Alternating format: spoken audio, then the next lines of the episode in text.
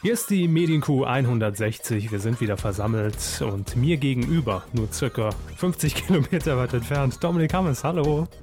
Hallo. Sind Sie gut ins neue Jahr gerutscht? Äh, fast ausgerutscht, möchte ich sagen. Ausgerutscht, es war doch überhaupt gar nicht das Wetter dazu. Ja, aber schon irgendwie. Gut, ich überlasse es Ihnen. Rutschen Sie rein, wo rein Sie wollen, wo Sie sich wohlfühlen. Wir sind auf jeden Fall wieder da, auch im Jahr 2014. Heute live aus der Holger Apfel Gedächtnishalle hier in Saarbrücken Schafbrücke. Und hier kann die Medienkuh jetzt Gott sei Dank stattfinden, denn die NPD-Konferenz hier wurde abgesagt, der Bundesparteitag. Deshalb dürfen wir hier heute aus diesen heiligen Hallen senden. Schön. Legen wir los, Hermes? Ja. Gut. Medienkuh. Der Podcast rund um Film, Funk und Fernsehen. Mit Kevin Körber, Auch 2014. Dominik Hammes Auch ich in diesem Jahr. und diesen Themen. Das ist Demokratie. Zuschauer setzen Millionärswahl ab. Noch mehr Casting. RTL kürt Rising Star. Satire-Fake, Postillon und der Pofalla-Kuh. Oh, das Und habe ich jetzt total vermisst. Danke. Coming Out Newsticker. Nachrichtensprecher steht zu Sexu Homosexualität, nicht nur im Allgemeinen zur Sexualität. Also ein guter Start ins neue Jahr, würde ich sagen. Hier, Herr, Herr, Herr, Herr Dingsbums, wie heißt er noch? Äh, Herr Heinzer Äh. sagt, ja, ich hab Ah. Sex. So, äh, legen Sie Ja, los, bitte. Halten Sie es nicht mehr aus. Ah, ist das schön heute. Fernsehen. Ich sehe schon die ganzen verzweifelten Leute, wie sie jetzt Heinzer Nachrichten googeln. Aber äh, werden ihre Freude dran haben, glaube ich. Gut. Auch als App. Und Kann im, und, im Swap. Kann man sagen, hein, Herr Heinze hat Swab. Swag, ja. Der hat Swag statt Swag auf seinem neuen. Ja, äh, noch ein paar Samsung insider Galaxy die niemand S5. versteht. S5 meine ich natürlich. Der Bruder von Katja Burkhardt wahrscheinlich. Egal, es wird viel zu lokal und wir sind sowieso nicht im, im Funkbereich, sondern im Fernsehen und es ist jetzt schon viel passiert, obwohl das zwar äh, das 2014, das Jahr 2014 erst äh, ganz jung und frisch ist. 14 Tage ist es alt, aber es ist schon so viel Scheiße über die Mattscheibe geflimmert, dass wir da einfach mal jetzt mit, mit, mit dem Kercher Hochdruckreiniger mal schnell durchgehen müssen, bevor Bachelor und Dschungelcamp anlaufen. Ähm, sagt Ihnen die Sendung Millionärswahl noch was? Wie könnte es nicht? Ja, also ähm, die Sekundärmedien haben sich ja überschlagen vor ähm, Kommentaren, sage ich mal. Mhm. Äh, Ich erinnere mich noch daran, dass es ja vor allen Dingen im Netz im Vorfeld eine Kampagne dazu gab, die relativ gut auch ankam. Sie haben ja auch irgendwann äh, mir gegenüber scherzhaft erwähnt, man könnte sich ja mal bewerben. Es ging ja darum, dass man am Schluss Millionär wird, also sollte man sich natürlich bewerben. Genau, das hat generell äh, immer mein Aufsehen, wenn es heißt, ihr könnt Geld gewinnen und zwar ganz schön viel. Und ihr müsst vielleicht gar nicht viel dafür machen. Und so war ja auch äh, das Konzept äh, von Millionärswahl angelegt. Jeder konnte sich im Vorfeld übers äh, Netz bewerben, konnte Videos drehen und konnte sagen, ich habe die Million verdient, weil Punkt, Ja. Punkt, Punkt. Ja, Ähm, genau wie die Bewerbung für Schlag den Rab eigentlich.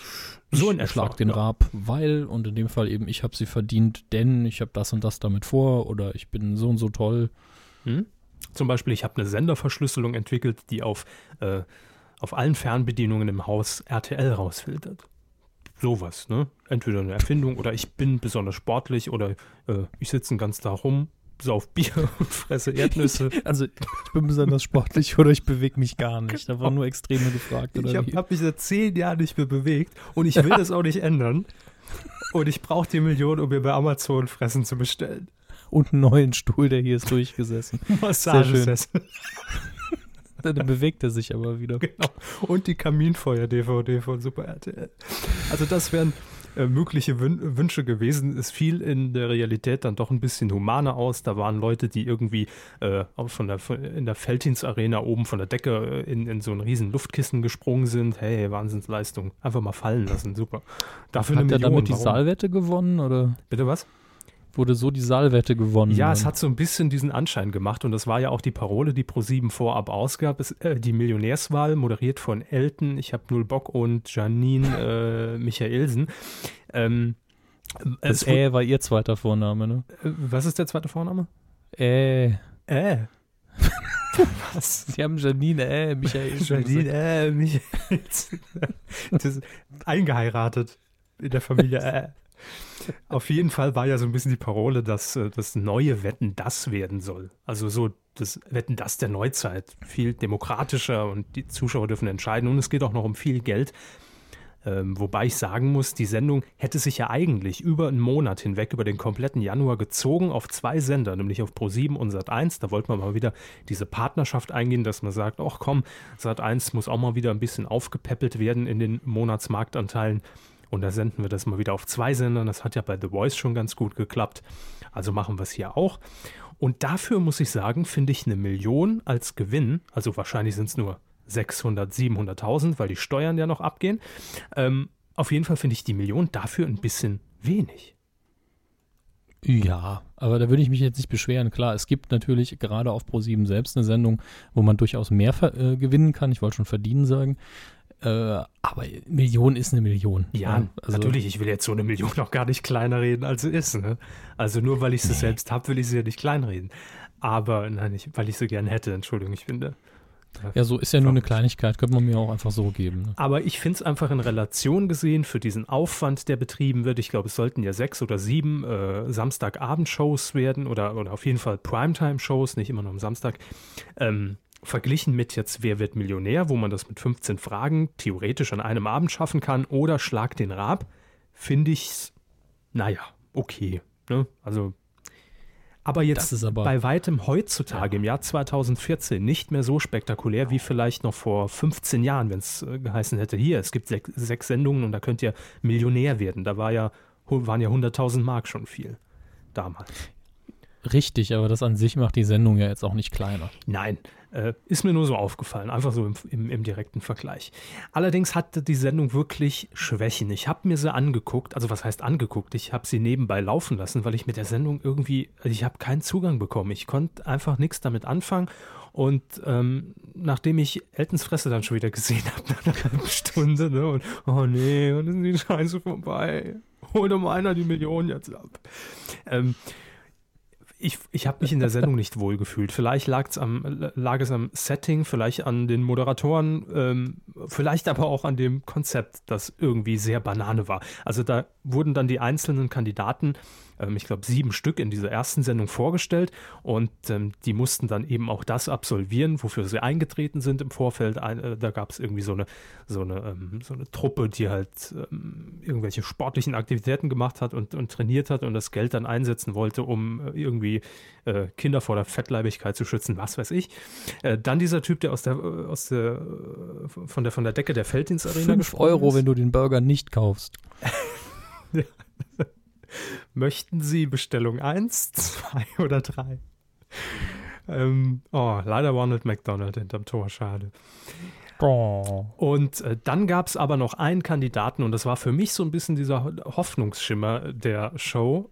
Und zwar ähm, hat der nämlich ähm, für sein Patenkind gespielt. Das war also logischerweise sein Partneronkel und äh, hat gesagt, das Kind ist schwer krank und braucht auch zu Hause medizinische Pflege und, und irgendwie muss auch vielleicht was im Haus umgebaut werden und arrangiert werden extra dafür. Und die Gewinnsumme will er dafür einsetzen. Und er sagt auch nicht, dass er irgendwas besonders gut kann, sondern die Zuschauer sollen ihm doch bitte Aufgaben diktieren und er wird sie alle lösen, um an diese Million ranzukommen.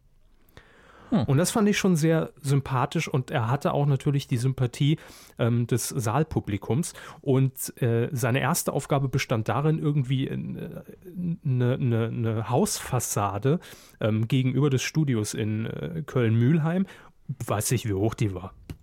100 Meter, 50 Meter, 80 Meter, keine Ahnung. Auf jeden Fall diese Hausfassade äh, runterzulaufen, also angeseilt und hatte tierische Höhenangst und hat auch gesehen, dass der gezittert hat wie Sau. Äh, mhm. Ich habe schon gedacht, eigentlich müsste, müsste man es abbrechen, weil man das nicht machen kann, weil er echt mit den Nerven am Ende war. Aber er hat es dann trotzdem gemacht, kam unten an und hatte natürlich die Sympathie auf seiner Seite. Und am Ende dieser ersten Sendung, nur die habe ich gesehen, die zweite leider nicht, ähm, war es so, dass dann entschieden wurde, wer von diesen vorgestellten Kandidaten dann in die nächste Sendung mit rüberkommt und damit der Million einen Schritt näher ist. Und es war quasi klar, dass eigentlich dieser Typ, ich weiß leider jetzt seinen Namen nicht mehr, auf jeden Fall in die nächste Runde muss. Und es gab drei Voting-Stufen. Das heißt, zuerst durfte die Community, also alle, die sich an dieser Sendung beworben haben, Stimmen vergeben. Danach die Zuschauer per Telefonvoting und dann nochmal die Leute, die im Studio waren, die Kandidaten, äh, hatten dann auch nochmal so ein Punktesystem wie beim Eurovision Song Contest, dass man sagen konnte, vier Punkte vergebe ich an Kandidat X, drei an Y und so weiter. Und nach den ersten zwei Abstimmungsrunden lag eben dieser äh, Patenonkel, der die Million erspielen wollte fürs Patenkind, fürs Kranke, vorn. Und dann kam, ich glaube, der letzte Kandidat, der seine vier Punkte vergab und er hat sie an den Zweitplatzierten gegeben und zack. Oh, war der gute Onkel raus. Das ist aber auch seltsam. Es ist sehr seltsam. Es gab auch äh, Buhrufe und äh, Elton ist kein besserer Satz eingefallen wie, ja, das ist Demokratie, ne? Ciao. ist es ja eigentlich nicht. Nee, Und es klingt dann auch so wie, hey, wenn ich dir die Punkte gebe, gewinnst du, kriege ich dann was von dem Geld. Genau, ja. hätte man Also- natürlich machen können. Und in der zweiten Sendung, die dann in Sat 1 lief, hat man dann direkt schon äh, die, die Methoden geändert. Und zwar hat man dann natürlich gesagt, okay, zu, äh, also äh, die, die äh, Leute im Studio, die Kandidaten, die müssen natürlich zuerst ihre Stimmen abgeben. Ne? Den Trichter hätten wir aber vorher kommen Ja, können. eben. Das sind einfach so handwerkliche Fehler, wo ich mir nur denke, wenn Ja. man das Ding konzipiert und zumindest einmal von A bis Z durchspielt, äh, hätte man das eigentlich sehen müssen oder hätte darauf kommen können, dass das passieren kann. Ähm, Brainpool hat das Ganze übrigens produziert.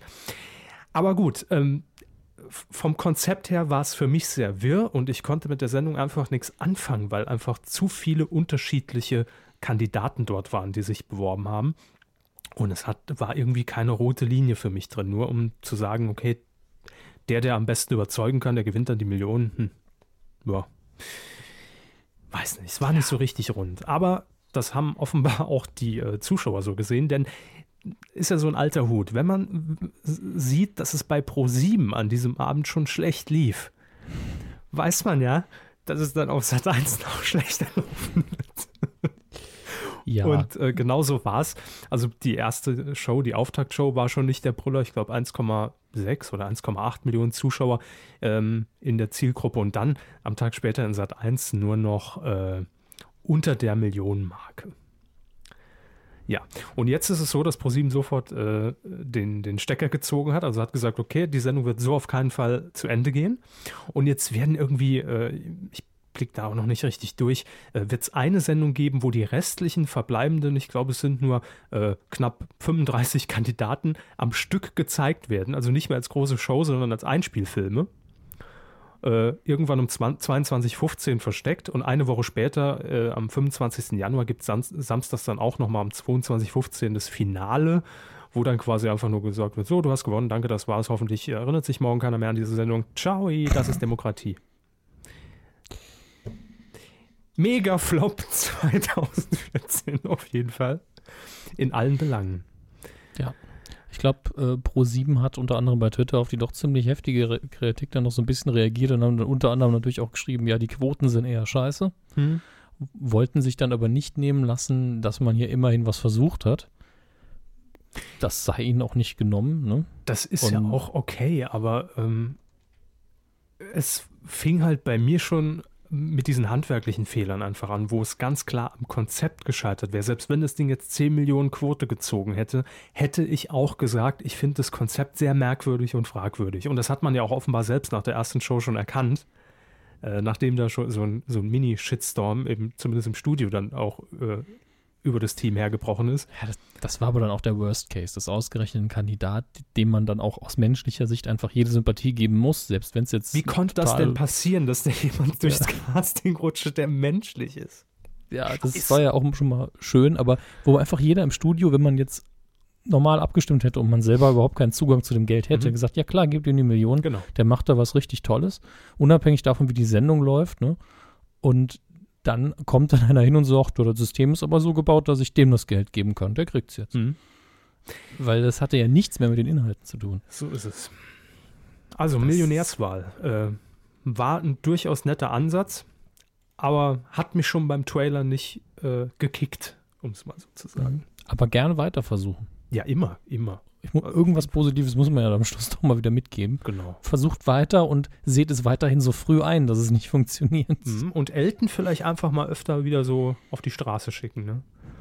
Also Straßenumfragen oder äh, Arsch enthaaren klang- lassen irgendwie in, in so einem türkischen Bad.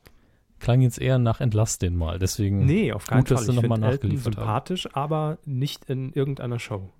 Er ist kein Moderationsmensch eigentlich und kein Frontmann. Ja. Das muss man leider sagen. Kommen wir zu äh, weiterem Shit, der 2014 im Fernsehen schon sein Unwesen äh, getrieben hat und immer noch treibt. Es hat die elfte Staffel inzwischen von Deutschland sucht den Superstar begonnen. Äh, schlimmer denn je, will ich sagen. Die Jury wurde neu besetzt. Das ist jetzt äh, Dieter Bohlen natürlich mit äh, immer noch an Bord. Dann äh, K1. Das ist doch der Problembär, oder? Welcher Problembär? Ach so, ja, stimmt. Ich erinnere mich. Ich erinnere mich jetzt nur dran, weil diese, weil die Frage mal bei Quizduell kam. Quizduell. Wenn wir da, Ja, kriegen wir da Geld für? Nee, leider nicht. Äh, aber vielleicht irgendwann mal eine Frage über uns. Ich habe schon nee, 100 das- Fragen eingereicht über Weihnachten, weil ich gar, gar nichts zu tun hatte. Und irgendwie wird da keine angenommen. Ne? Ah, okay. Dann, dann werde ich jetzt wahrscheinlich noch weniger Zeit damit verbringen, weil ich jetzt schon langsam keinen Bock mehr auf das Spiel habe. Nee, ich sehe immer nur die zehn selben Fragen. Langsam kenne ich es auch auswendig.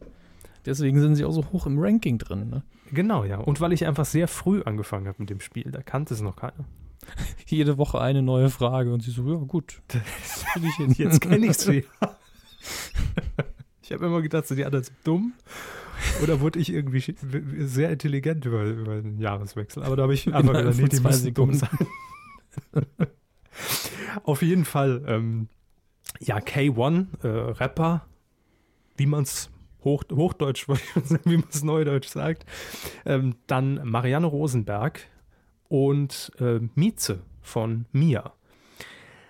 Äh, ja, ich sag mal so, wenn Dieter Bohlen der sympathischste Part in der DSDS-Jury ist, finde ich es immer bedenklich. Also Mieze ist total farblos, die könnte genauso gut einfach weg sein. Wird niemand, glaube ich, merken.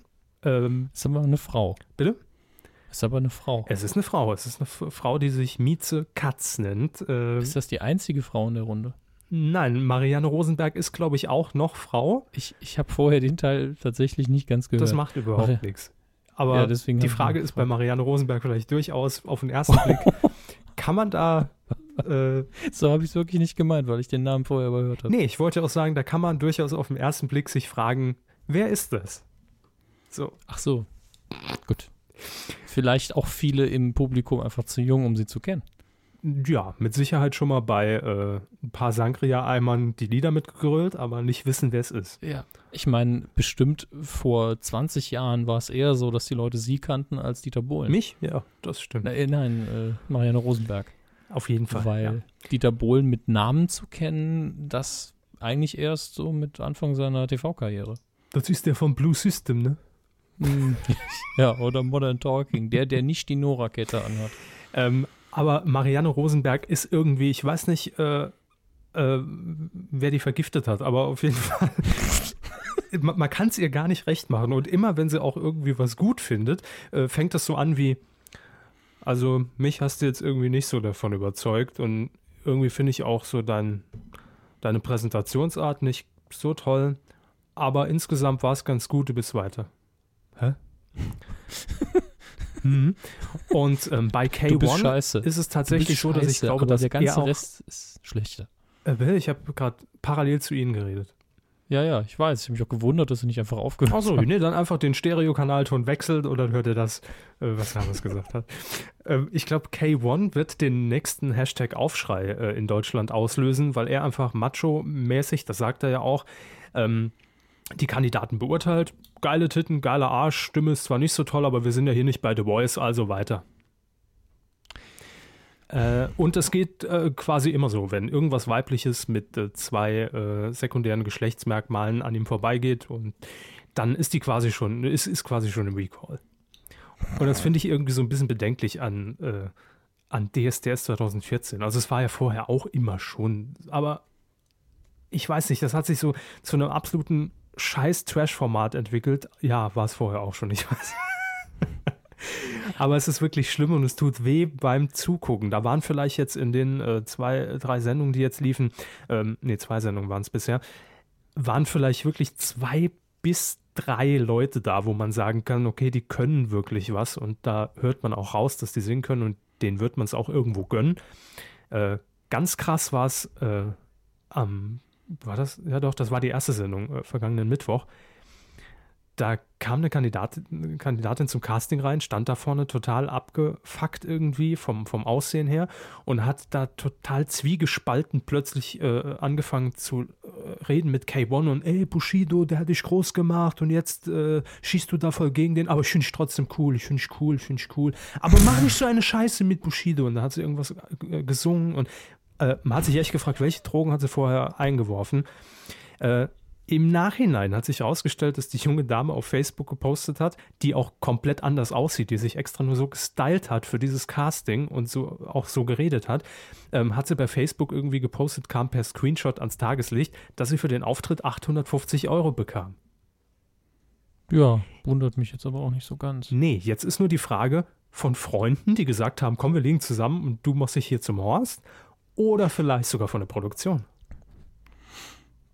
Ich schließe äh, ehrlich gesagt eher aus, dass äh, Freunde 850 Euro zusammenkriegen, Und als dass äh, die Produktion das einfach mal hinlegt. Genau das ist das Bedenkliche. Ist man inzwischen so weit, also das ist nur meine Theorie und das halte ich für gar nicht unwahrscheinlich, ist man inzwischen so weit, dass man sagt, ähm, man castet Leute äh, scripted Casting quasi. Man castet Leute, die sich dort zum Vollhorst machen, damit man auf jeden Fall zehn gute Minuten hat, wo die Leute auch dranbleiben. Und ich habe mich selbst dabei erwischt, voll in die Falle getappt.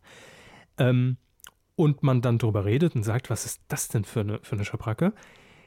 Äh, und bezahlt dafür Geld. Ich will es nicht ausschließen. Also ich sag mal so, äh, ich frage jetzt erstmal Sie, Produktionsgesellschaft ist doch die gleiche wie bei Supertalent, oder? Genau, ja.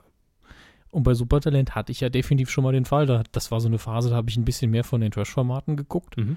Und äh, da sind zwei aufgetreten, also eigentlich ist nur die Frau aufgetreten, aber ihr Ehemann hat sie begleitet und man hat ihn dann hinter der Bühne auch gesehen. Die waren vorher bei äh, einem von diesen anderen äh, vor, äh, Nachmittagsprogrammen bei RTL, die damals gelaufen sind. Guck dich doch mal an, TV. So in der Art, ja. Ich weiß schon gar nicht mehr, welches Format es war, aber sie hat halt immer ihren Mann verdächtigt, dass er fremd geht, weil er mit dem Tauchen anfängt. Ah, das sowas, war Brit. Ne? nee, es war nicht Brit, es war viel später. Aber kann sein, dass die auch schon mal bei Brit waren. Aber das waren halt ganz klar zwei Leute, die gern im Fernsehen sind und gerne sich halt bei diesen Komparsengeschichten und bei den mhm. Casting-Geschichten hingehen und sagen, mir egal, wenn das Trash-TV ist, ich will einfach nur ins Fernsehen oder Geld verdienen. Und die, die ist mit Supertalent aufgetreten mit einem, mit einem Nicht-Auftritt.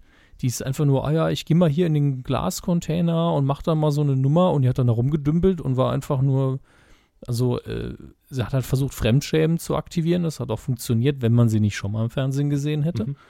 Und äh, da wusste ich auch, ja, die, die sind nicht da, weil sie versuchen, das Ding zu gewinnen oder weil sie wirklich ein Talent haben. Also ich glaube ja durchaus und gerade bei DSDS, da ist ja inzwischen äh, der Hype längst vorbei. Also ich sag mal, der Hype, dass wirklich Leute, die äh, gut singen können, da sagen, ich sehe da meine Chance, sondern DSDS zieht natürlich auch viele Assis an. Nicht nur vorm Fernsehen, sondern auch beim Casting. Und deshalb ist es wahrscheinlich so, ähm, dass ich mir durchaus vorstellen kann, dass viele einfach, äh, da war auch so ein, irgend so ein YouTube, Facebook Typ, der sagt, oh, wir, wir machen da ab und zu Videos und äh, bei 15.000 Likes machen wir irgendwie total bescheuerte Sachen. Da habe ich mir auch noch gedacht, ja, wahrscheinlich auch bei 15.000 Likes, sagt er, machen wir uns bei DSDS zum Karlarsch. Äh, und das finde ich halt diese, dieses schmuddelige, ekelhafte bei DSDS inzwischen äh, dass, dass, dass die Sendung einfach solche Leute anzieht, die nur noch dahin gehen, weil sie halt wissen, cool, habe ich irgendwie fünf Minuten. Wenn ich, wenn ich total am Rad drehe und abgedreht bin, ist die Chance relativ groß, dort ins Casting zu kommen und dass es auch ausgestrahlt wird. Also mache ich es einfach mal, um vielleicht drei miese, billige Klicks auf YouTube zu kriegen. Ja, aber da liegt das Problem ja auch begraben. Ich meine, am Anfang war die SDS ja fast konkurrenzfrei. Jetzt gehen alle, die wirklich Talente haben, woanders hin. Genau, ja und man hat trotzdem die Marke, die sich ja verkaufen muss. Und man muss versuchen, eine Sendung zu produzieren, wo wer auch immer und warum auch immer äh, da einschaltet und zuschaut. Wie so ein, also, wie so ein Abwassersieb, ne? der ist der, ist der ja. Abwassersieb von RTL. Also generell. Der Abwassersieb, Frau Loth, ja, vor allen Dingen. Aber gut, ähm, das war jetzt nur mein kurzer Eindruck zu äh, dieser Staffel DSDS. Vielleicht wird das ja auch noch alles viel besser und, und ganz, Ja, klar. ganz toll und anders.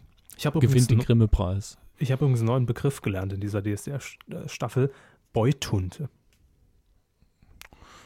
Ja, gut, was Sie da für Bezeichnungen über Twitter entgegengeschlagen kriegen, wenn Sie wieder Ihre Fotos posten, hat ja jetzt nichts mit der Sendung zu tun. Ja, aber auch in der Sendung ist eine, eine Beutunte aufgetreten. Äh, das äh, ist also vermutlich ein Mädel, das sich aber als Mann verkleidet, auch ein Bart anmalt und so und hatte auch eine, eine Combo dabei, eine Crew, die sie dabei unterstützt haben. Es war, äh, glaube ich, sogar eine Partei haben sie gegründet, die FTP, die Freie Tundenpartei. Die freie Tuntenpartei. Ja. Ähm, Das war ein schöner Moment, aber die waren wiederum irgendwo sympathisch, weil sie es einfach so straight durchgezogen haben und denen man auch abgekauft hat, die gehen privat einfach so los. Und äh, die ist zwar im Casting nicht weitergekommen, allerdings gab es dann online wohl irgendwie auch noch so, ein, so, ein, äh, so, ein, so eine äh, Wildcard, dass man direkt gesagt hat, wer dort gewinnt im Voting, kommt sofort in den Recall. Und da hat sie gewonnen. Ist also eigentlich nur eine Quatschveranstaltung. Ja. Punkt. Sie haben es erfasst. Be belassen wir es dabei. Ja. Ähm, RTL wird aber weiter auf Casting setzen, während DSDS ja jetzt gerade erst angelaufen ist und uns wahrscheinlich noch bis März oder sowas begleiten wird. Ähm, steht schon die nächste Castingshow bei RTL in den Startlöchern, die sich da nennt Rising Star. Ist äh, ein riesen Erfolgshit, ich glaube in Israel gewesen, mit äh, irgendwie über 50% Marktanteil. Und ähm, es wurde jetzt, wir haben glaube ich schon mal kurz darüber berichtet, es ist aber jetzt sicher, dass die Show 2014 nach Deutschland kommt und zwar äh, zu RTL. Mhm. Und äh, was ist das Besondere an dem Format? Ähm, gute Frage. Man muss, muss sich natürlich äh, ein bisschen was einfallen lassen in Zeiten von The Voice, wo man ja auch schon dieses, dieses komplette Thema Casting zumindest mal auf eine andere Ebene gehoben hat und auch einen anderen äh, Ansatz gewählt hat. Äh, Rising Star wird sich da wieder ein bisschen absetzen. Jede Show, also auch die Castings, sind live. Mhm. Und ein Kandidat singt vor einer Video-Wall, das heißt, sieht Jury und Publikum zunächst nicht. Ja. Und die Zuschauer können über eine App live abstimmen, ist quasi im Prinzip wie Morning Show Top oder Flop bei Sat1, äh, können abstimmen, soll derjenige weiter oder nicht. Die Jury darf natürlich auch abstimmen. Und jeder, der abstimmt, erscheint auf dieser riesen Video-Wall per Bild. Also auch die Zuschauer, die ein Bild von sich hochgeladen haben. Ich warte schon auf die nackten Ärsche und Pimmel. Äh, Gibt da so Seiten, die spezialisieren sich auf solche Videos. ja, Immer, den Satz kann ich doch zu allem sagen. das stimmt. Aber mich, mich wundert, dass sie in diesem Zusammenhang sagen, dass sie die Seiten kennen. Ich kenne alle Seiten. Ah, Sie sind das.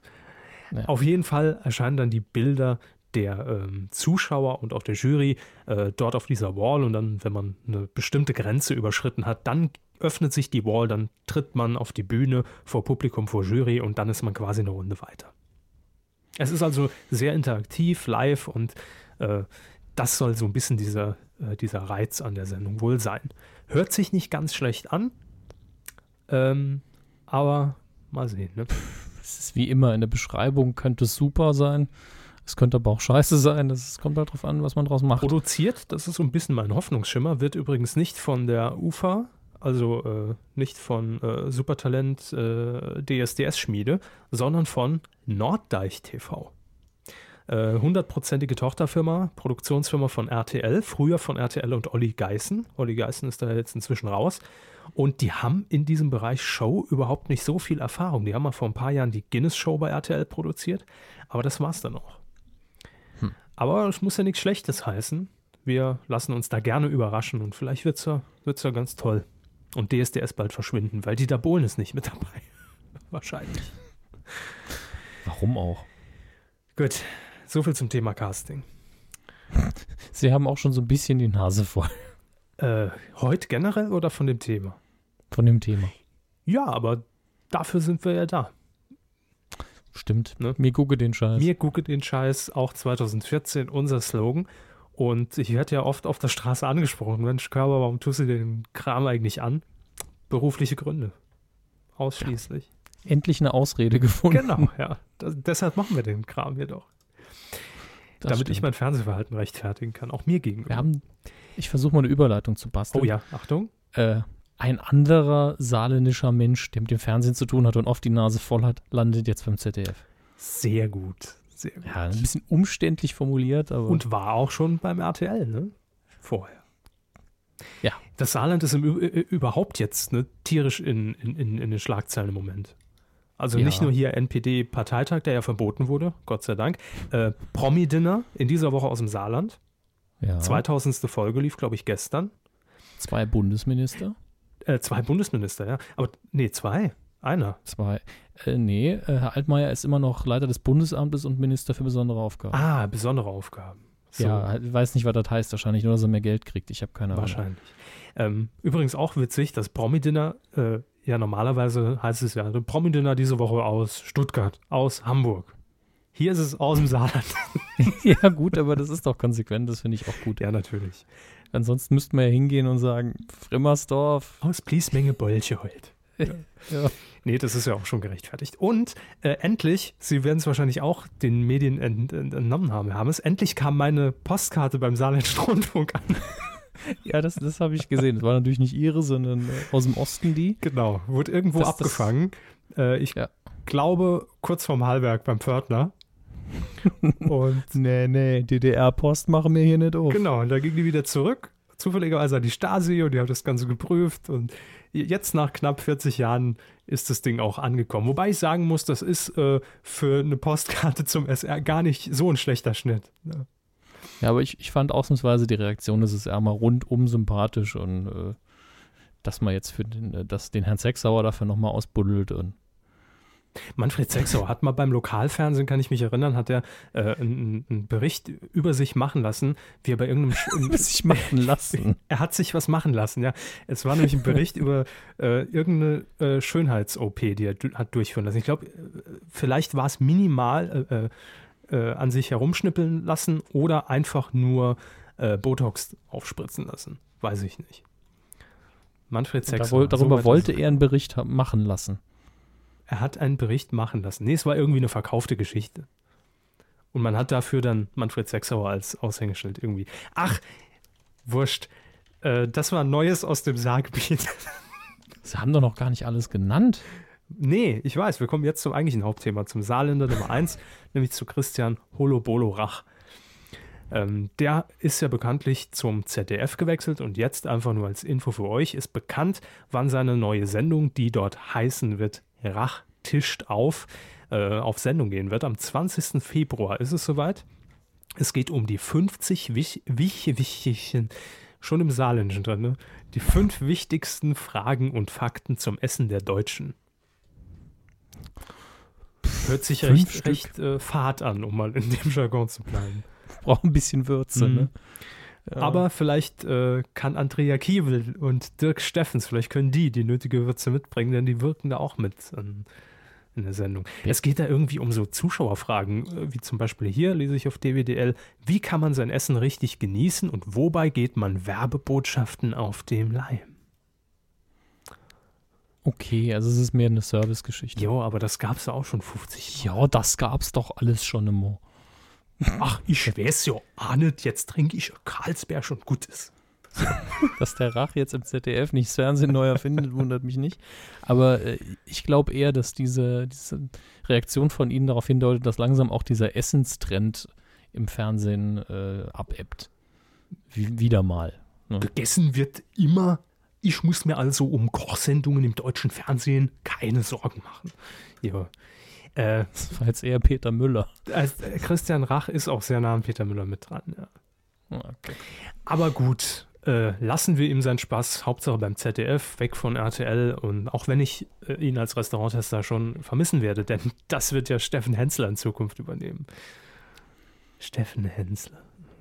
Das ist nicht so ihr, Ihre Total. Tragweite. Doch. Das ist genau mein Typ. Jetzt können Sie das nochmal im ganzen Satz sagen? Steffen Hensler ist genau mein Typ und meine Kragenweite. Mm, Danke. lecker. Rausschneiden, Klingelton. Sende jetzt Hensler an 5 mal die 80. Sie haben Fernsehthemen mitgebracht. Machen Sie mal Ihren Sack Ja, auf. Plop, plop. Äh, es sind tatsächlich zwei, von daher wunderbar. Passend. Ja. Das sind zwei US-Themen. ein Äh, Das eine fand oder ich ein Rechtsthema oder ein Wanderthema? links und rechts habe ich mitgebracht. Verstehe. Äh, Das eine habe ich einfach nur rausgesucht, weil es lustig ist. Äh, Es gibt eine Firma in den USA, das habe ich beim, im Colbert Report gesehen, die jetzt Fernsehsendern anbietet, in alte Fernsehsendungen, und das ist, ich nehme an, in der Hauptsache Fiction gemeint, und das war das Beispiel, Werbung unterzubringen, die neu ist. Jetzt ist natürlich die Frage, ja, ist mir doch egal, der Werbeblock ist doch immer aktuell. Nein, es geht um die äh, Sendung an sich. Das heißt, äh, das gezeigte Beispiel war, glaube ich, eine alte Folge von äh, White Collar, die ich noch nie geguckt habe, aber da gingen einfach nur zwei Typen die Straße lang und dann hat man eben Und das Schaufenster. Nee, das, die haben das Schaufenster ausgetauscht digital. Da wurde auf einmal ein Subways draus. Wie geil ist das denn? Ja, ich meine, technisch gesehen finde ich das super, aber die Umsetzung, ich meine, haben wir dann irgendwann eine alte Schimanski-Folge und dann rennt er da am, an einem Handyladen vorbei oder was? Oder, oder irgendwie ein iPhone in Night Rider. ja, genau. Die neue iWatch. Einfach rein, ja, genau. reingerendert äh, bei, bei Michael Knight. Ja, einfach alte Knight Rider-Folgen inhaltlich total ad absurdum führen, indem man Werbung einbringt, die hochwertiger ist als das ganze Auto. Vielleicht auch Wer- Werbung, Werbung für Faschings-Bekleidungskostüme äh, im Internet www.clownsnase24.com und äh, Devin Miles ist ständig mit dem Clownskostüm unterwegs.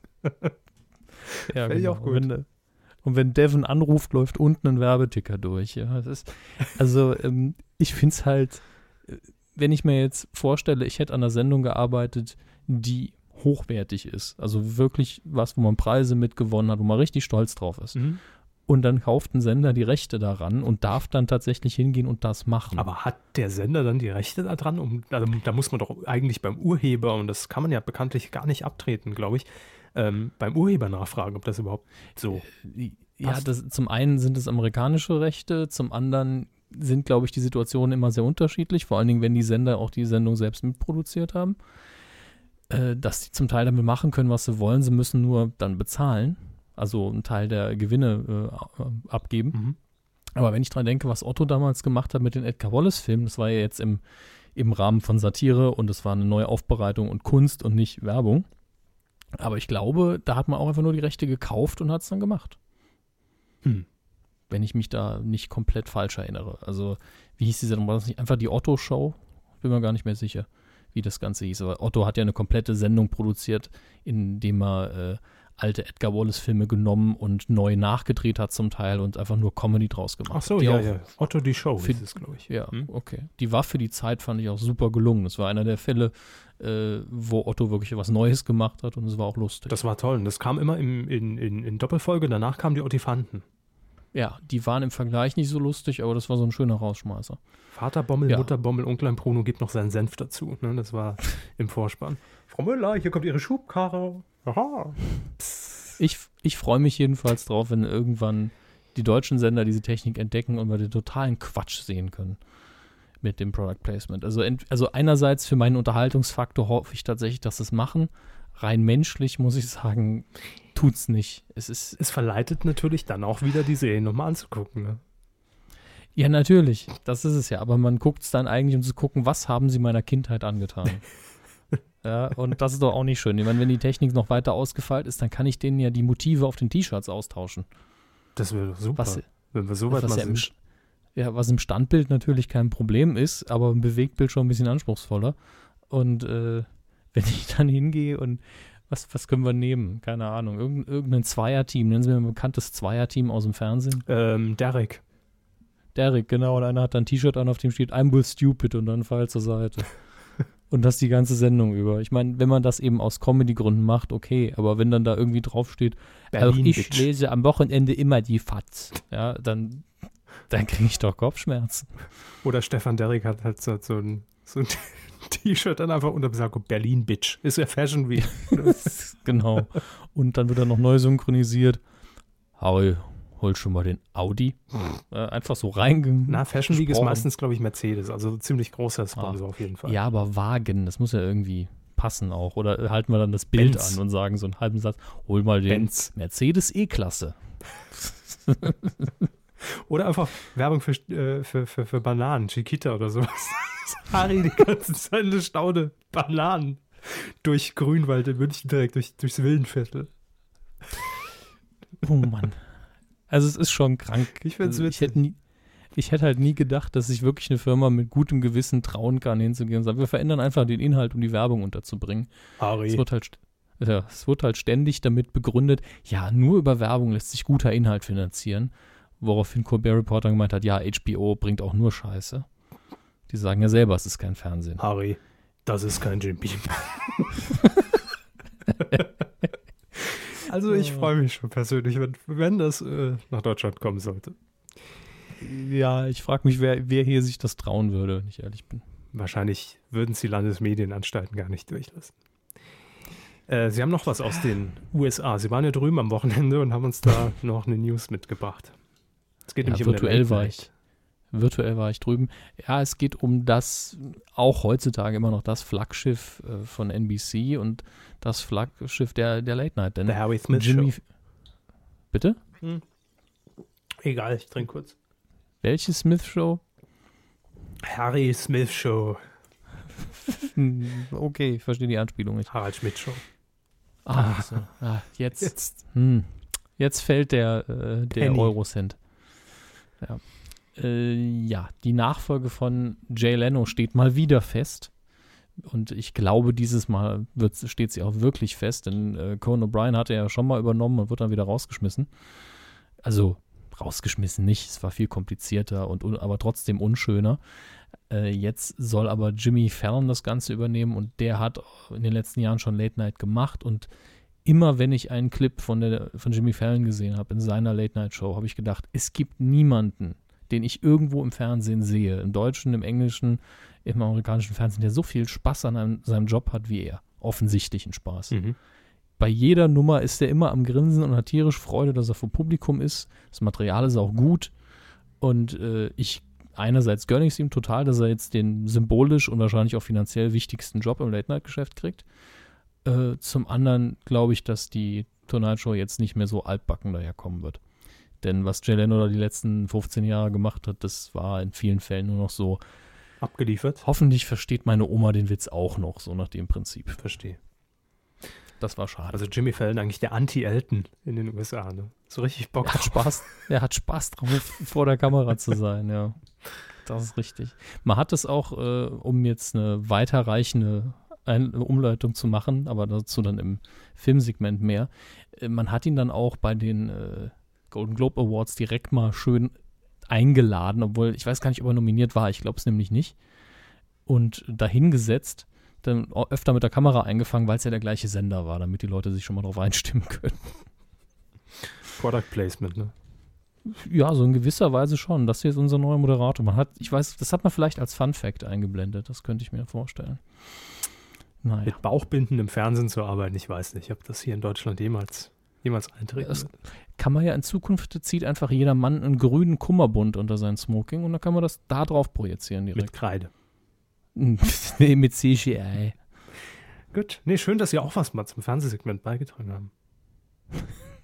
da habe ich, hab ich den Trainer Wie oft habe ich schon Star Wars Scheiße gemacht? das, das stimmt. Aber äh, ich mache das immer gern, nur wird dadurch die Kuh natürlich noch, noch länger. Das stimmt, aber ich glaube, Kev hat nichts dagegen. Nö, aber der, finan der finanziert ja jede Minute hier selbst.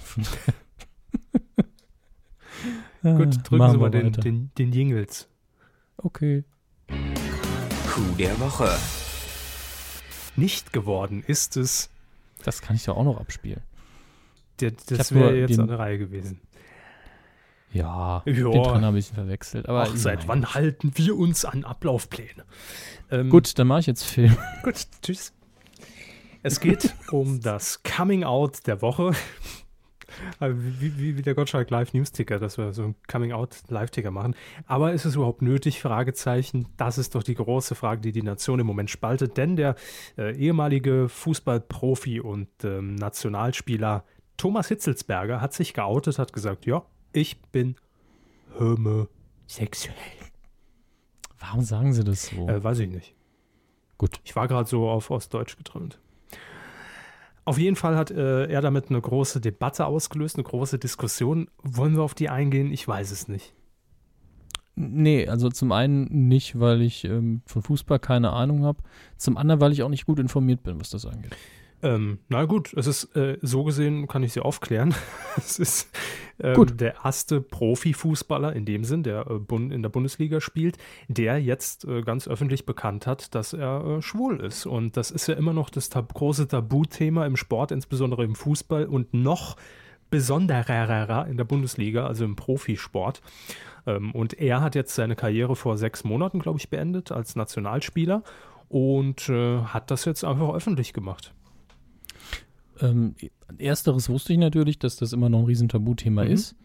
Und die Kritik, die ihm entgegenschlägt, also die, die es wirklich kritisieren, ist, sagt ja oft, er hätte es zu spät gemacht. Ähm, ich frage mich, war also, na gut, ich, äh, habe ich eine Meinung dazu? Ich weiß es nicht. Nee, ich habe jetzt keine Meinung geäußert. Ich habe nur gesagt, das habe ich so wahrgenommen, dass viele der Meinung waren, das war jetzt eigentlich zu spät, er hätte das machen sollen, als er noch gespielt hat. Ja, klar, also weil natürlich man sagen könnte, klar, jetzt so ein halbes Jahr danach lässt sich leicht reden, ne? Kann er, da kann Ja, er es ja ich- rauslassen. Ja, ich finde es aber auch schwachsinnig, ihn zu kritisieren, einfach deswegen, weil es hat, hat ja sonst keiner gemacht. Ne? Ich meine, das ist ja immer das persönliche Risiko, dann das, was dann passieren könnte. Das wäre Auch wenn- ganz kurz, bitte schreibt's mit, das, Ja. ist, das ist, könnte vielleicht eine neue Rubrik werden. Sie haben es gerade so minimalst ins Mikrofon genuschelt, aber ich habe es wahrscheinlich auch ein bisschen so gehört, wie ich es wollte, nämlich Risiko. Die neue Rubrik. Oh Gott. Aber gut, das ist jetzt was anderes. Ich notiere Ja. es mal auf meinem. Also, was ich sagen wollte, es ist ein persönliches Risiko in der Situation, schätze ich, sonst würden es ja viele mehr machen, äh, sich da zu outen. Mhm. Und wenn er das jetzt macht, ist das ja seine Entscheidung. Dann kann man ja froh sein, dass es überhaupt mal einer macht. Klar wäre es wünschenswert, wenn es einfach kein Tabu wäre. Das, was Äh, er erst gar nicht die- machen muss. Also, dass Ja, man gar nicht sagen muss. Das, das, das wäre super. Das wäre die Idealsituation, dass das eigentlich vollkommen egal ist, dass das nur so, äh, irgendwann stellt man es durch Zufall mal fest vielleicht. Und dann ist es egal, dann redet keiner drüber. Das ist einfach nur so, ah, okay, hätte ich jetzt gar nicht gedacht, so maximal das. genau, also Ja, das, das ist ja noch relativ unkritisch. ist auch meine Meinung. Ich finde es unnötig, dass man es überhaupt sagen muss. Also ich meine, niemand von uns stellt sich ja jetzt auch irgendwie in die Öffentlichkeit und sagt, ich mag Vaginas. So, Es, es wäre gleichzeitig auch schön, wenn sich eben dann auch niemand verstecken müsste. ja, eben. Aber ich finde den Schritt dahingehend auch mutig, weil es eben noch niemand vor ihm getan hat. Also es hat sich noch Ja. niemand öffentlich bekannt. Und er dachte sich jetzt, hey, ich bin jetzt immer noch äh, in der Wahrnehmung. Ich habe erst äh, ein halbes Jahr hier meine, meine Profi-Fußballerkarriere jetzt äh, an den Nagel gehängt. Und deshalb äh, ist es vielleicht einfach so eine Vorreiterrolle, um jetzt zu sagen, ich mache auch anderen Mut und äh, gehe an die Öffentlichkeit und sage das. Warum auch nicht? Also von daher kann ich mich da überhaupt nicht positiv oder negativ zu äußern. Ähm, habe, ich habe da keine Meinung zu, wirklich, muss ich sagen. Also ich finde es gut, aber ich finde es auch sch schade, dass man es muss und ich hoffe, dass man es in Zukunft nicht mehr machen muss. So. Ähm, jetzt gab es allerdings im Zuge dieser Berichterstattung noch äh, ein kleines Vorkommnis. Da hat uns auch ein Kuhhörer auf äh, Twitter was, glaube ich, aufmerksam gemacht. Bei Antenne Bayern, dem Privatradiosender, hat sich nämlich der dortige Nachrichtensprecher die Situation einfach mal zunutze gemacht und hat in der Nachrichtenmeldung zu Herrn Hitzelsberger selbst sein Coming-out verkündet. Und das hat sich on-air dann so angehört. Antenne Bayern Nachrichten. Mit Tom Nütten, es ist 16 Uhr. Grüß Gott. Nach viel Lob und Respekt von allen Seiten für den homosexuellen ehemaligen Profifußballer Thomas Hitzelsberger aus Politik und Sport kommen nun erste kritische Stimmen über den Zeitpunkt des Coming-outs. So, ich glaube also, an dieser Stelle ist es wirklich der richtige Moment und auch der richtige Tag, Ihnen als Antenne Bayern-Hörer etwas zu sagen. Ich stehe mitten im Berufsleben und auch ich bin schwul. Die weiteren Meldungen. Ja, Ja, kann man machen, ne? sicher kann man das machen. Hm? Ich habe übrigens gerade so ein bisschen Angst, weil, äh, weil mein, die Backup-Aufzeichnung gerade abgekackt ist und äh, Skype irgendwie gerade kurz gehängt hat. Aber ich, wir hören uns ja noch offensichtlich. Ne? Was? Hallo? Ja, lustig. Ja. Spaß. Ähm, ich fand es, äh, es hörte sich hier vom, vom, vom Nachrichtensprecher so ein bisschen schon unvorbereitet an. Vielleicht hat er vorher überlegt, soll ich es machen, soll ich es nicht machen? Hat sich vielleicht abends so im Bett so ein bisschen was zurechtgelegt. Ah, wie könnte ich ihn das formulieren? Hm, hm, hm, Und hat es dann Glaub einfach so ein bisschen nicht. rausgehauen. Etwas holprig. Vielleicht war es aber auch nur, wie vieles bei Antenne Bayern, eine riesen PR-Kampagne. Nee. Nee. Also für mich klang das einfach nur so, mache ich es jetzt, mache ich es nicht, dann ist es raus, habe ich es hinter mir. Ist ja eher eine persönliche Sache für ihn in dem Moment, Mhm. denn er ist ja gar nicht näher darauf eingegangen, wie er jetzt dazu steht und ob die Kritik gerechtfertigt war oder nicht. Das war ihm offenbar relativ egal, ob, also das ist nicht egal, aber er hat es eben nicht mitgeteilt. Und ich glaube, er hat dann gedacht, pff, ich sag's jetzt auch einfach mal für alle, die es noch nicht wussten. Ach, wurscht. Ja, genau. Gut, aber ist nicht Coup der Woche geworden, denn wir haben was Mhm. Viel, viel Besseres gefunden. Ähm, und ich finde, das ist seit langem mal wieder ein Thema, was dieser Rubrik Coup der Woche äh, zu 100% gerecht wird. Es geht nämlich um den Postillon. Das ist jetzt schon ein paar Tage her, äh, also gefühlt zumindest zwei Wochen. Es war Anfang des Jahres, am 2. Januar. Ähm, da kam nämlich äh, die Meldung auf bei Twitter, Facebook und auch in anderen Medien, dass äh, Herr Pofalla wechselt und zwar äh, zur Deutschen Bahn. Ja, wo war er denn vorher? Äh, Im Kanzleramt war er vorher. Ronald Pofalla. Und äh, ja, das war die eigentliche Meldung und die stimmte auch. Also, das ist auch nach wie vor Fakt. Allerdings gibt es ja eine kleine Satire-Seite im Netz, nennt sich der Postillon, die sich zur Aufgabe gemacht haben, Satire wirklich äh, bis ins kleinste Detail als Nachrichtensatire abzuliefern. Das heißt, der Artikel sieht auf den ersten Blick ganz normal aus. Es wird sich auch stets bemüht, äh, ich sag mal, das Ganze nicht so zu überspitzen und zu übertreiben, dass man sofort sagt, "Hä, ja klar, 1. April oder was, sondern man macht das schon mit sehr fein gespitzter Feder, will ich, will ich mal formulieren. Und der Postel hat folgendes gemacht: äh, Die Originalmeldung, nachdem sie raus ist, über die Ticker der DPA und anderen Presseagenturen, äh, einfach veröffentlicht. Allerdings einen Tag vordatiert, nämlich auf den 1. Januar. Das Ganze noch mit einem kleinen Exklusivschriftzug veröffentlicht. Und äh, schon hat es sich so gelesen, als ob der Postillon die Meldung als Satire veröffentlicht hätte und alle anderen Medien auf den Postillon reingefallen sind. Mhm. Ähm, was zur Folge Das hatte, dass natürlich äh, das Geschrei groß war und jeder erstmal gesagt hat, haha, jetzt ist es sogar schon in der Tagesschau, die Spackos sind voll drauf reingefallen. Ja, das ist aus vielerlei Hinsicht ist das ein genialer Schachzug Absolut. gewesen, denn als der Postillon angefangen hat, wahrscheinlich auch äh, sich als Vorbild genommen hat, die The Onion in den USA, die genau das Gleiche machen, äh, da war es ja so, dass die Seite recht unbekannt Mhm. war und man am ersten Blick jetzt gedacht hat, ja, das ist vielleicht eine etwas altmodische Nachrichtenseite, vielleicht ist das irgendwas Regionales, so beim Durchklicken, wenn man eben die Seite nicht öfter besucht. Und da ist es eben öfter schon mal vorgekommen, dass vor allen Dingen Privatpersonen, aber vereinzelt eben auch Journalisten drauf reingefallen sind und haben es als Quelle benutzt. Genau. Das war ja auch immer gewollt, damit man eben ein bisschen Aufmerksamkeit hat und das gehört auch zu diesem satirischen Prinzip dazu. Oder natürlich, wenn irgendein Artikel auf Facebook und Co. geteilt wurde und dann irgendwie der erste Vollidiot drunter geschrieben hat, Ulek, jo, echt krass. Mhm. Und auch außerhalb des Saarlandes ist man drauf reingefallen. Ganz genau. Ähm, das war eben der Anfang und jetzt ist man aber in einem Zeitraum angekommen, man kann das fast mit dem Jahr hier datieren. Im letzten Quartal 2013 war es ja so, da gab es glaube ich noch einmal einen Fall, wo das einer Praktikantin passiert ist und es war sehr peinlich und mittlerweile kennt jeder den Postillon. Sollte. Mittler ja, sollte. Mittlerweile guckt man sich eher an, hey, was haben sie denn geschrieben? Welche Realität haben sie denn wieder total übertrieben, damit es unterhaltsam wird? Und es gibt nur noch sehr wenige Leute, die wirklich drauf reinfallen. Und meistens werden die schnell korrigiert. Jetzt ist man eben hingegangen und hat gesagt, hey, wir haben aber äh, alle Möglichkeiten, die die Technik zu bieten hat. Jetzt drehen wir das Ganze mal um. Jetzt lassen wir mal alle so aussehen, als wären sie auf uns reingefallen. Und äh, das funktioniert natürlich leider jetzt nur einmal richtig gut, aber äh, das ist clever. Das ist weiterhin zu sagen, ja, wenn ihr zu uns kommt, müsst ihr Satire erwarten, in allen Formen. Ja, und vor allem, dass man auch die äh, User an sich ja hochgenommen hat. Ja, klar. Das ist ja- die User an sich, auch die Fans sind ja weiter im Publikum. Und das ist ja eine Metasatire. ja, Satire in Satire.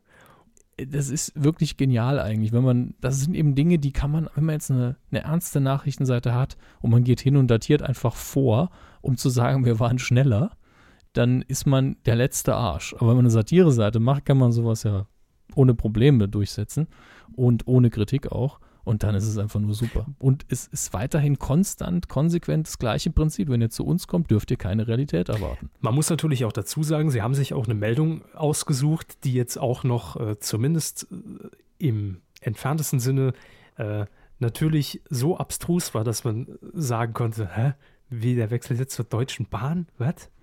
Also Ne? Es ist jetzt schon auch äh, nicht, es liegt nicht auf der Hand und es war jetzt keine Meldung, die man, die man irgendwie erwartet. Ähm, von daher äh, war das in der Hinsicht wirklich, äh, wie die Rubrik heißt, der Coup der Woche, wenn nicht sogar des Monats. Und ich will mal sagen, wenn er euch im Gedächtnis bleibt, auch ein heißer Kandidat auf den Coup des Jahres. Ähm, weil ich finde es einfach im Detail perfekt. Vielleicht hat man das auch gar nicht geplant, als man es gemacht hat. Und hat einfach gedacht, pff, wir können es uns ja leisten, ist ja scheißegal. Probieren wir es einfach mal. Und ähm, was es aber für Wellen geschlagen hat, ist beachtlich, vor allem weil der Macher des Postillon jetzt auch, äh, habe ich heute gelesen im äh, Spiegel, die Medien an sich kritisiert, weil es natürlich äh, schon so ein Ding ist, wenn man einer Satire-Seite am Ende dann, auch wenn man weiß, dass es eine Satire-Seite ist, mehr Glauben schenkt inzwischen als dann äh, Spiegel, Stern, Tagesschau und Co. Ja, das ist es eben. Ich habe es ja vorher gesagt, wenn man auf die Seite geht, darf man nichts ernst nehmen. Nichts. Gerade mal das Impressum und das ist auch nur, weil man ihm sonst den Hintern wegklagen kann. Ja, also nimmt's nicht ernst. Alles im Internet. So. Nichts, ist alles, ist alles Satire im Netz. Spiegel, FAZ. Die Realität sieht ganz, ganz anders aus. Ja, in der Realität gibt es gar kein Internet. ah, ist das schön heute. Schönes Wetter auch, ne? Ah, ich soll auf den Knopf drücken, höre ich? Mhm. Ah, so. Das müssen wir noch ein bisschen üben mit den, mit den Schingeleien. Schingelbells. Ich sage auch keinem, dass das gerade Absicht war, aber hey. Was war Absicht? Nichts, aber wir sind jetzt im Filmbereich ah. und da können wir uns dann mit Dingen beschäftigen, die vor allen Dingen Sie interessieren. Mhm. Dass Sie immer, die, immer noch diese Reaktion haben. Hobbit, Star Wars, dämliche Preisverleihung, ist alles für mich dabei. Das ist auch was für Sie dabei. Oh. Ja, also Gratis quasi. oder? Nee, nee, aber über den Hobbit rede ich jetzt zwar als erstes, äh, aber der Film danach, der glaube ich könnte Ihnen gut Time gefallen. Time to relax für mich. Der Hobbit, bitte. Time to relax. Gut, aber halten Sie ein halbes Ohr auf. Gerne. Äh, über den Hobbit will ich auch gar nicht so viel äh, reden, weil den hat mittlerweile, glaube ich, fast jeder geguckt. Apropos halbes Ohr hat ja leider nicht für den äh, Niki Lauda-Film geklappt, ne? Man kann den Witz Gott sei Dank machen, finde ich. Weil ja, Niki Lauda, Lauda ja, geht ja selbst sehr. Eben. Also man könnte fast sagen, und das wäre jetzt ein gemeiner Witz vor 40 Jahren gewesen oder wann auch immer das passiert ist, könnte fast sagen, dass er immun gegen Feuer ist. Ja, also ist er feuerfest. So, damit äh, auch sicherstellen, denn ab morgen kann man wieder für den Grimme-Preis vorschlagen. Alle ne? Wortbeiträge diese Folge sind Satire. Gut, haben wir drunter Ich habe außerdem den, den, Konjunktiv benutzt. So. Ähm, nun gut, der Hobby. ja, das, das Schwierige ähm, bei, der, bei einer Rezension vom Hobbit, das war beim ersten Teil schon so, äh, ist beim zweiten Teil noch, noch viel heftiger, ist die Tatsache, er ist eine Adaption, das ist Punkt 1, das ist aber auch eine Fortsetzung und das ist Punkt 2. Und zwar eine, eine, Fortsetzung. Und ich meine jetzt nicht, dass das hier der zweite Teil in der dreiteiligen Hobbit-Trilogie, dreiteilige Hobbit-Trilogie, in der äh, Hobbit-Trilogie ist, sondern es ist eine Fortsetzung oder eher ein Prequel von der Herr der Ringe, der die Filmreihe. Und das ist wirklich das, was die äh, das Machen dieser Filme und auch das Besprechen der Filme so schwierig macht. Denn man muss das hier irgendwie so vielen Leuten recht machen, dass es echt ätzend wird. Hätte man den Hobbit, das Buch, passend adaptieren wollen, dann hätte man das besser in der Welt gemacht, in der es die Herr der Ringe-Filme gar nicht gibt. Und dann hätte man einen Film für das Buch gemacht und es wäre ein bisschen kindlicher gewesen. Äh, denn das Buch ist zum einen unfassbar simpel und geradeaus und zum anderen einfach nicht so lang, dass man drei Filme dafür braucht. Aber das ist alter Käse, das weiß man. Das Schwierige ist jetzt aber, es gibt eben diese drei hervorragenden Herr Ringe-Filme mit dieser großen epischen Welt und den Charakteren und dem visuellen Stil und dem Erzählstil.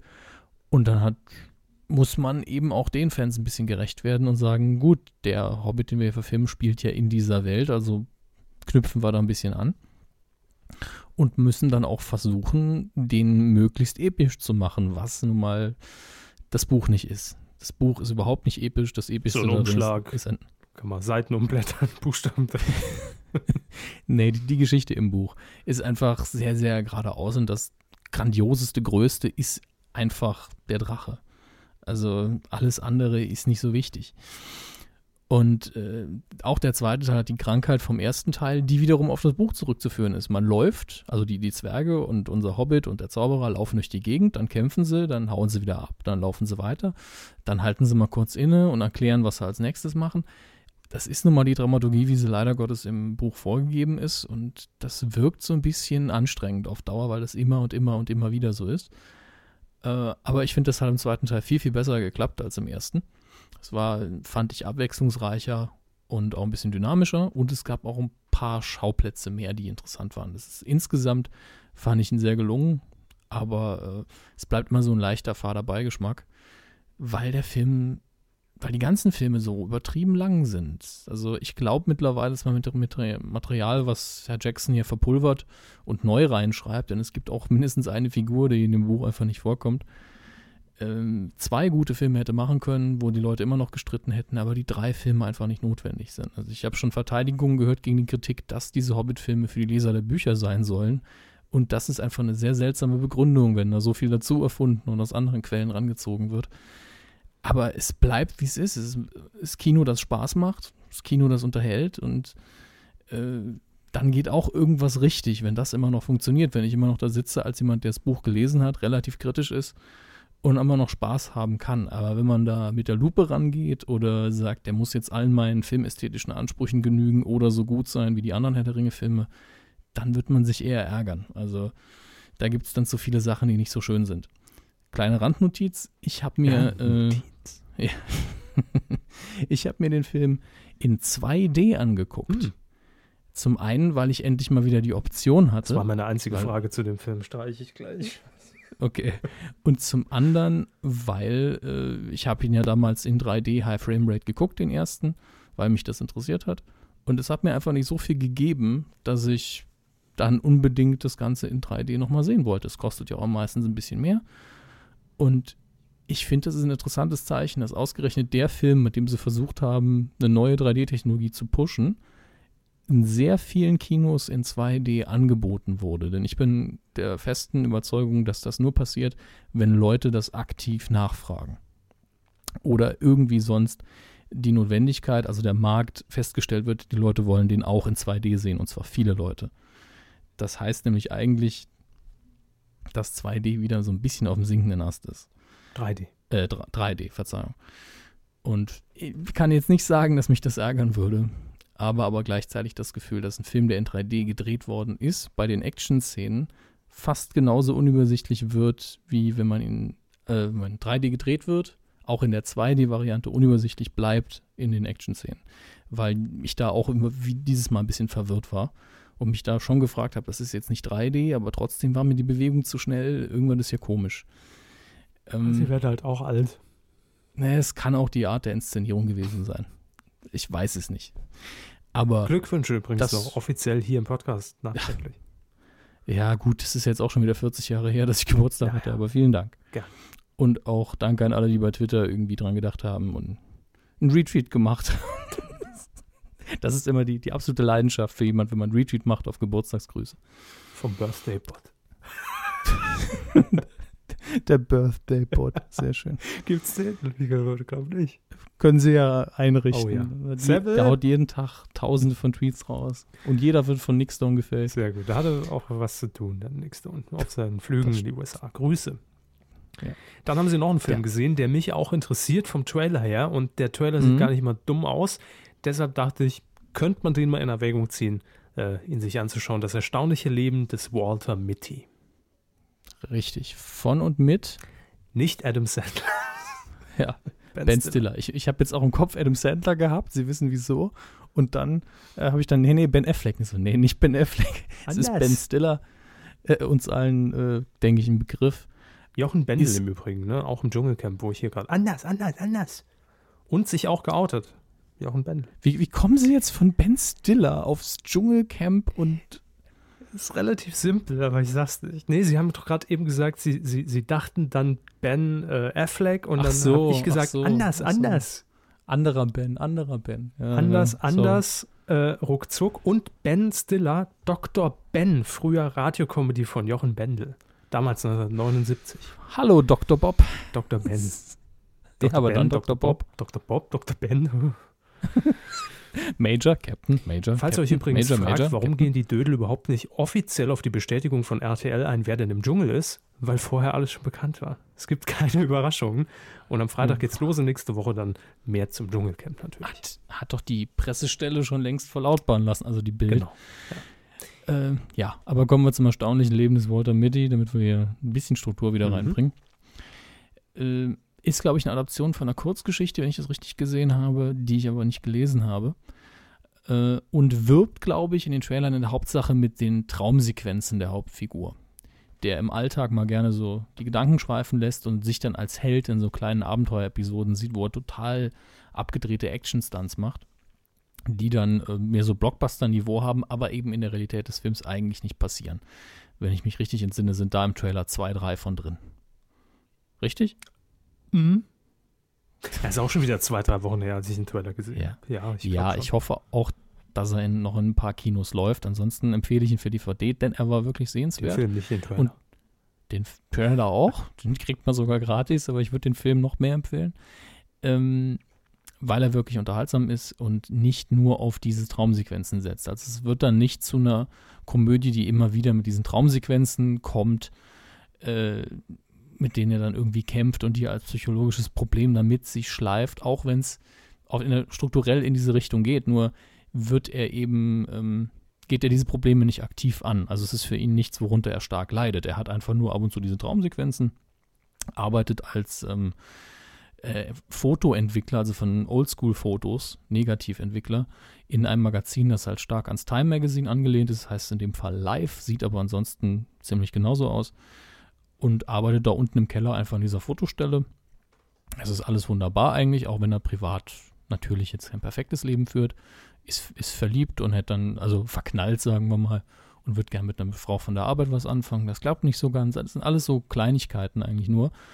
Und irgendwann wird natürlich die Zeitschrift dann übernommen von einer anderen Firma und äh, soll umgewandelt werden in eine Internetseite, weil sich das Drucken vom Papier nicht mehr lohnt. Ja, ich meine, er arbeitet ja auch in der Negativstelle, weil sie mehrere Fotografen noch haben, die weiterhin nur auf Negativ fotografieren. Und äh, einer dieser Fotografen ist so ein legendärer Fotograf, der für seine Fotos alles macht, also mit einem Doppeldecker in Richtung Flu äh, Vulkan fliegt und so. Und äh, der hat, äh, ist nicht direkt ein Freund äh, von Walter Mitty, sondern jemand, der seine Arbeit wertschätzt und ihn das auch wissen lässt, indem er ihm ein spezielles Negativ schickt, um äh, für die, das Titelbild der letzten Ausgabe damit auszustatten. Und das, Das geht verloren, wie auch. Das Bernsteinzimmer. Ne? Es, was wirklich drauf ist, bleibt im Film Geheimnis bis ganz zum Schluss. Und äh, ihm geht dieses Negativ eben verloren, er weiß nicht, wo es ist und versucht es wiederzufinden. Und irgendwann macht es dann Klick und er sagt, okay, dann muss ich ihn halt jagen. Also äh, es ist so, dass dieser Fotograf mit äh, Namen Sean, ich habe den Nachnamen vergessen, aber gespielt von Sean Penn, deswegen konnte ich es mir merken, äh, auf der ganzen Welt unterwegs ist, wie so eine Art Indiana Jones. Und es gibt keine feste Postadresse, heute ist er hier, morgen ist er dort, dann äh, ist es einfach schwierig, ihn aus, ausfindig zu machen und er jagt ihn dann einfach.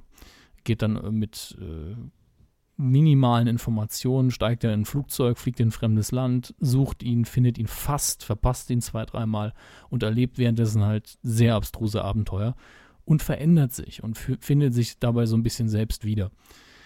Ähm, wird eben gar kein Ben Stiller-Film im Sinne, äh, im Verständnis von, keine Ahnung, Dodgeball oder sonst was. Ist keine Verlachkomödie, aber hat sehr, sehr lustige Momente und ist wirklich einfach ein schöner Film, nach dem man sich gut fühlt. Äh, ich habe kleine Probleme mit dem Schluss, aber das ist nicht der Rede wert. Ich kann den Film nur Der empfehlen. braucht schon einen Schluss beim Film. Solange der Das Rest ist nur stimmt. Nee, der Schluss ist gut, es ist nur ein Detail, das mir nicht gefällt. Ah, das, das Dir. das Foto, also, also es hat mit dem Foto zu tun und äh, ich kann es mal so sagen, der, wenn der Film, äh, nee, nicht, so, so kann ich es nicht Nee, formulieren, Sie es. Ich versuch's.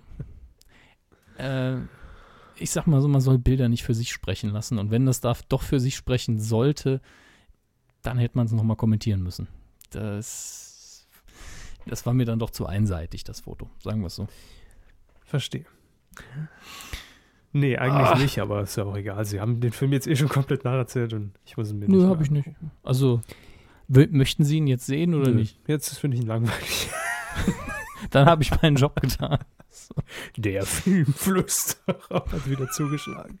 Der Filmanästhesist. Der Filmanästhesist. Ich habe das Publikum eingeschläfert, damit sie den Film auch richtig wertschätzen können. Nee, man muss sich ja auch auf das Niveau des Films begeben. Ähm, die, der goldene Klops wurde verliehen hier im Der Saarland. goldene Klops, der, die der goldene Klops Award. Nee, die 71. Golden Globes wurden verliehen an diesem Wochenende. wieder irgendwann nachts Wochenende? von, Ja. wahrscheinlich von Sonntag auf Montag auf Pro 7 um 2 Uhr, ne?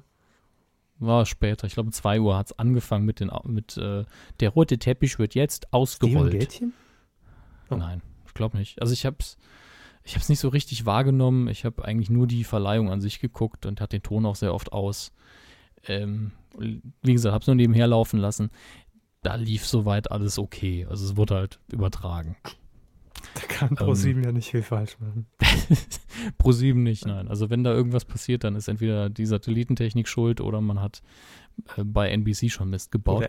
Und das, das hat man dieses Mal tatsächlich so ein bisschen. Ähm, weiß jetzt gar nicht, von wem die äh, Zusatzinfos waren, aber bei der Ausstrahlung poppten dann mal gerne so diese Fun Facts auf. Wir twittern die ja immer ganz gerne, aber dann sind es auch Fun Facts und nicht sowas wie Michael J. Fox hat übrigens äh, Parkinson.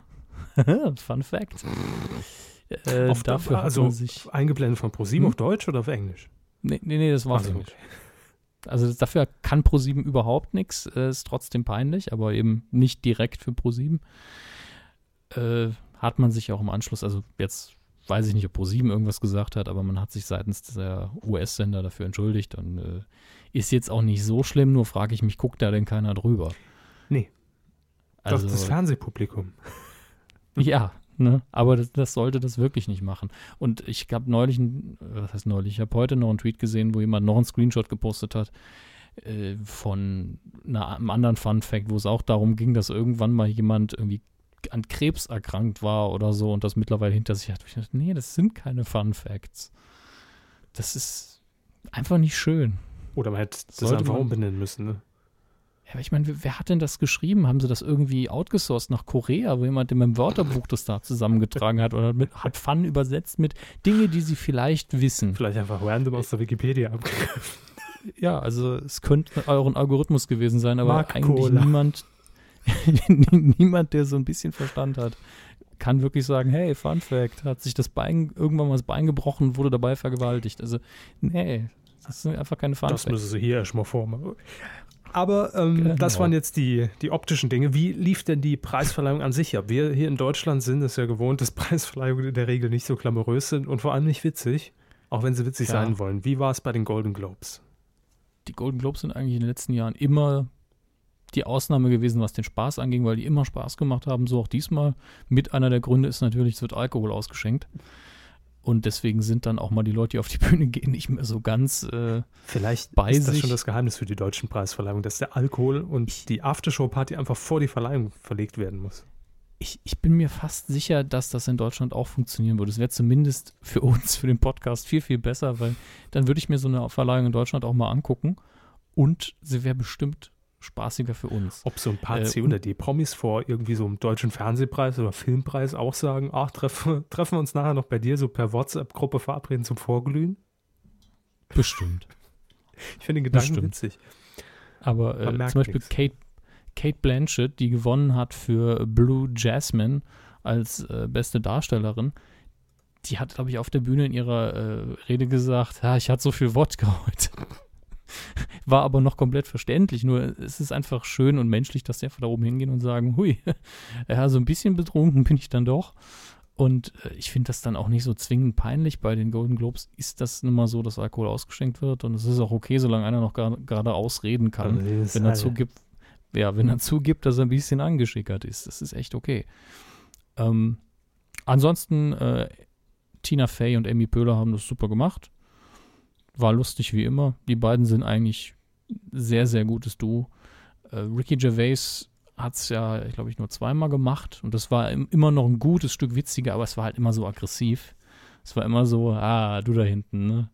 Du freust dich schon, wenn du hier rausgehst und, noch, und dann Koks sniffen kannst. Also sowas hat er natürlich nicht gesagt, aber es war immer grenzwertig. Hat mir sehr gut gefallen, aber die wollten eben ein bisschen mehr Heimatgefühle haben. Sagen Sie den Namen nochmal? Ricky Gervais. Ich mag es an Quarkzubereitung. Ja, locker leicht. Locker leicht mit 700 Kilokalorien. äh, gehen wir ganz schnell ein paar Kategorien der Gewinner durch. Äh, da haben wir als bestes Drama wo 12 Years a Slave ausgezeichnet, was mich nicht überrascht hat. Zu dem kommen wir aber noch, der läuft nämlich an in dieser Woche. Äh, für beste, bestes Musical oder Comedy, diese tolle Rubrik, äh, da hat American Hustle gewonnen der nicht wirklich eine Komödie ist, obwohl ich ihn nicht gesehen habe, bin ich mir da recht sicher. Aber da sind sowieso viele Filme drin, wo man sich nicht sicher sein kann, ist das wirklich eine Comedy? Weil Inside Llewyn Davis ist noch drin, das ist der von den Coen-Brüdern, da wird viel gesungen, das kann ich dann irgendwo verstehen. Aber The Wolf of Wall Street, der auch die Woche hier anläuft, war auch nominiert. Ähm, und äh, das ist für mich, obwohl es sehr lustig ist, bestimmt auch keine Komödie. Aber ich habe beide noch nicht gesehen, also mein Gott, also auf jeden Fall Best Musical Comedy American Hustle. Dann äh, bester Schauspieler war Matthew McConaughey für Dallas Buyers Club, von dem habe ich noch gar nichts gehört. Der hat seine Rede auch sehr ähm, seltsam gehalten.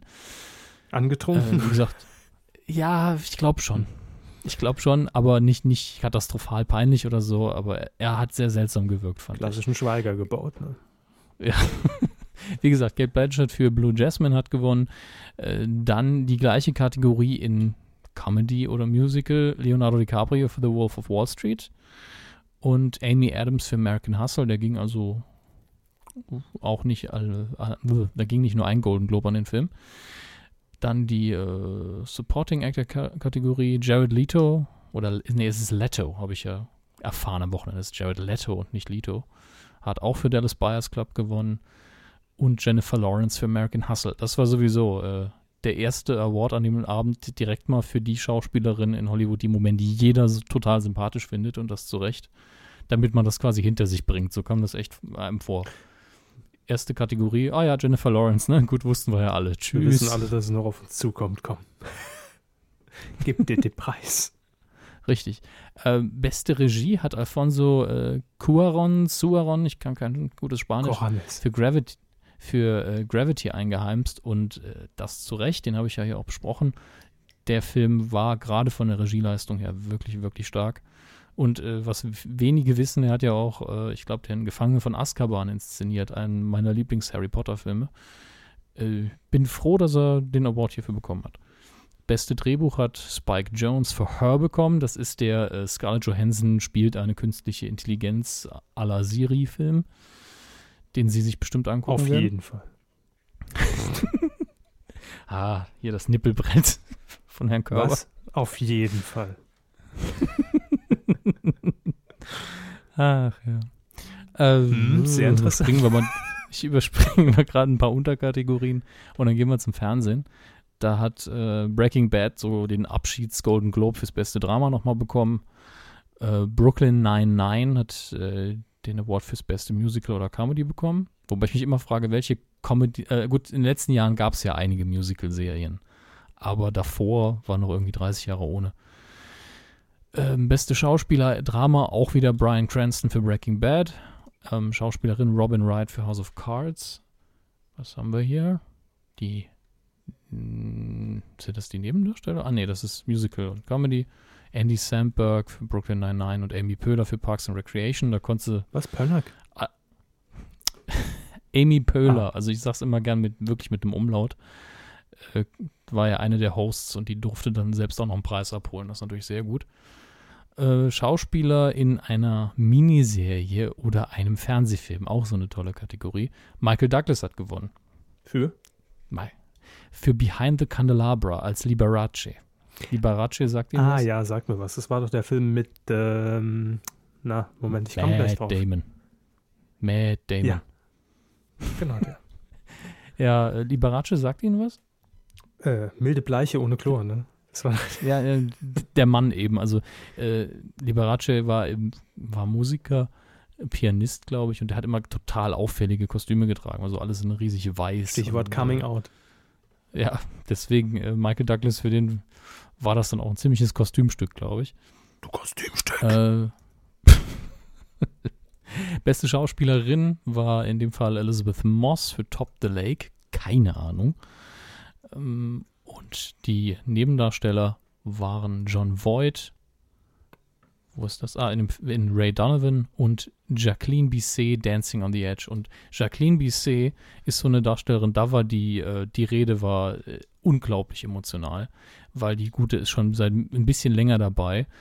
Ist äh, Jahrgang 44 und die kennt man, die hat man schon hundertmal gesehen, man hat den Namen auch schon ein paar Mal gehört und äh, das ist, glaube ich, eine ihrer ersten, wenn nicht einzige Auszeichnungen und äh, die war total bewegt, die war total fertig, die hatte äh, fast nicht mehr reden können. so nicht, es klang jetzt, als wäre sie geistig zurückgeblieben. Auf Englisch, ne? aber auf Englisch, ja, immerhin. Äh, als beste Miniserie oder eben Fernsehfilm wurde dann auch Behind the Candelabra in der Gesamtkategorie ausgezeichnet.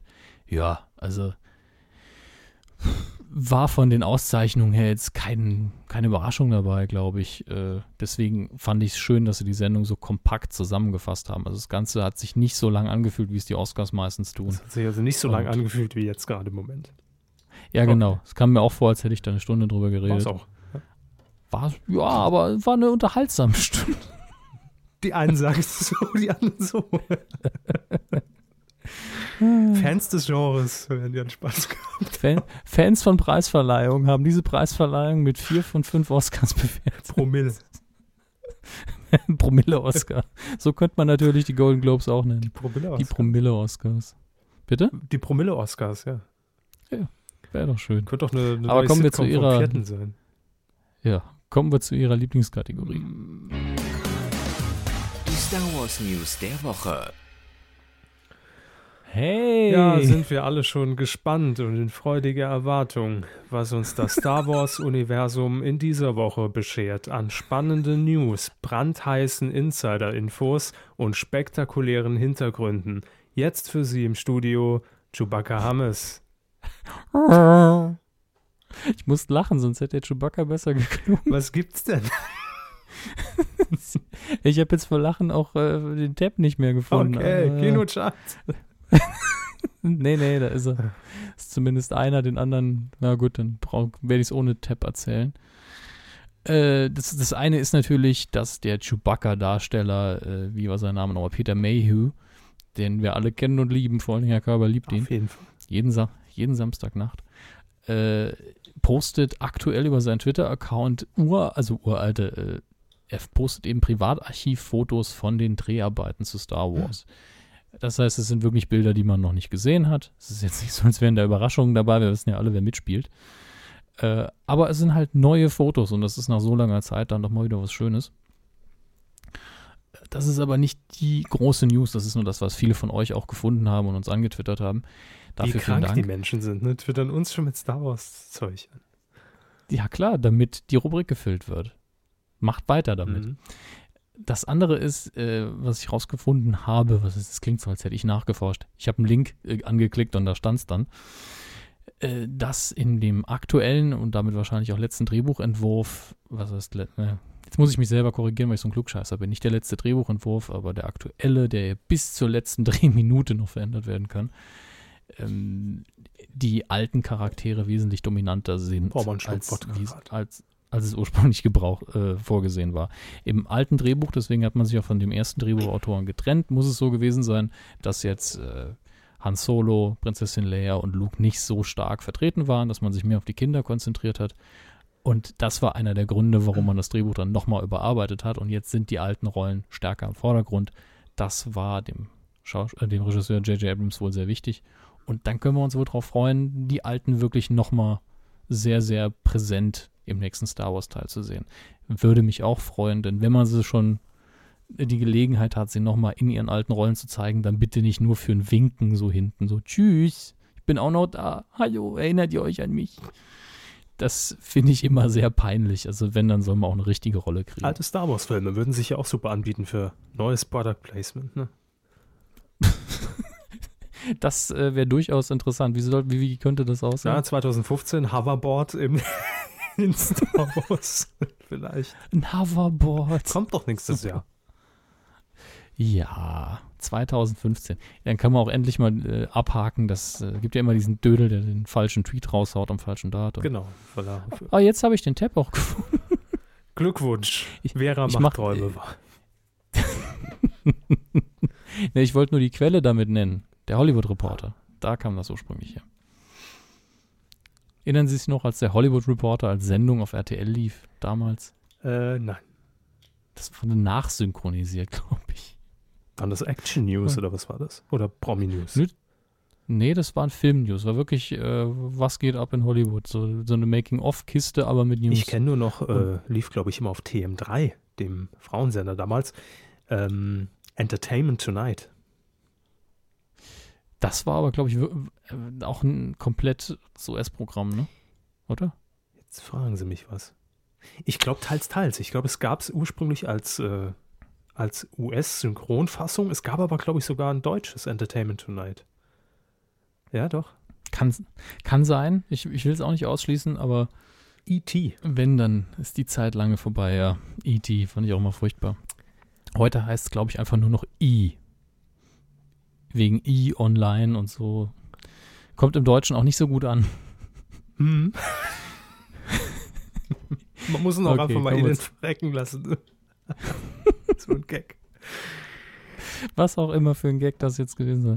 Äh, Kinocharts. Platz 5, das erstaunliche Leben des Walter Mitty. Zack. Im Übrigen. Äh, Ist der schon gefallen noch, oder ist der jetzt neu eingestiegen? Der, der ist äh, beständig auf der 5. Ich weiß nicht, wie er eingestiegen ist. Er ist jetzt in der zweiten Woche. So höher geht's wohl dann, nicht. doch, dann ist er auf der 5 eingestiegen. Ja, dann ist er auf der 5 eingestiegen und da geblieben. Das ist auch, also er wird jetzt nicht einen riesen Erfolg einfahren, aber es ist schön, dass er doch noch so viele Zuschauer gefunden hat. Im Übrigen ist der deutsche Titel tatsächlich besser als der, äh, der englische. Da heißt nämlich The Secret Life of Walter Mitty und was daran jetzt wirklich so geheim gewesen sein soll, kann mir keiner erzählen. Na gut, das sind auf Platz- Traumsequenzen, ne? Die sieht keiner. Geheim. Hm. Auf Platz 4, Herr Körber, hören Sie bitte auf, immer noch in diesen Film zu gehen. Er ist eins runter von der 3. In der siebten Woche die Eiskönigin voll unverfroren mit ähm, insgesamt mittlerweile über 4 Millionen Aber Besuchern. mein Eisfetisch. oh, ist das so cool. Auf Platz 3. Ich, ich Eins. hole mir da doch immer ein paar, so ein paar Eiswürfel mit ins Kino. Ja, das tropft immer, ganz eklig. Äh, auf Platz 3, 1. Hoch von der 4. Popcorn im Haar, In der zehnten-. In der zehnten Woche raten Sie, welcher Film. Platz 3. ja. Ähm, Hobbit, nee.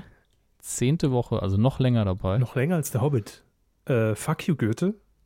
Ja. Mittlerweile über 6 Millionen Ich Besucher. glaube, auch Fuck You Goethe bleibt in den Charts, bis Teil 2 kommt. ja, ich glaube, also eine Fortsetzung dürfte man tatsächlich planen. Kommt ja, ja. Es ist, Ist schon angekündigt. angekündigt. Habe ich, da, hab ich aber nicht berichtet Mhm. damals, ne? Nee. Ignoriere ich ja gern mal sowas. Auf Platz 2 beständig auch in der äh, fünften Woche der Hobbit Smaugs Einöde. Können Sie da noch ein bisschen? Ja, über 5 Millionen Zuschauer. Mehr sage ich dazu Und nicht. auf Platz Fünf- 1 lassen Sie mich raten, immer noch Forrest Gump, ne? ja, wie seit äh, 96 oder wann der Film Nee, der rauskam. lief irgendwann letzte Woche, vorletzte Woche nochmal. Das. Ach so. Ach ja. Hm. Nee, auf Platz 1 ist in der dritten Woche der Medikus. Medienkuss.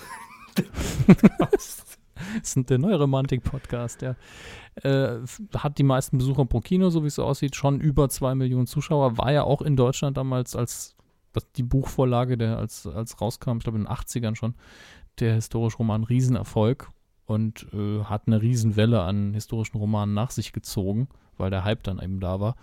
Äh, überrascht mich so ein bisschen. Für mich kam der Film so ein bisschen aus dem Nichts, äh, aber scheint gut zu Sagt mir funktionieren. auch gar nichts, ist der Titel.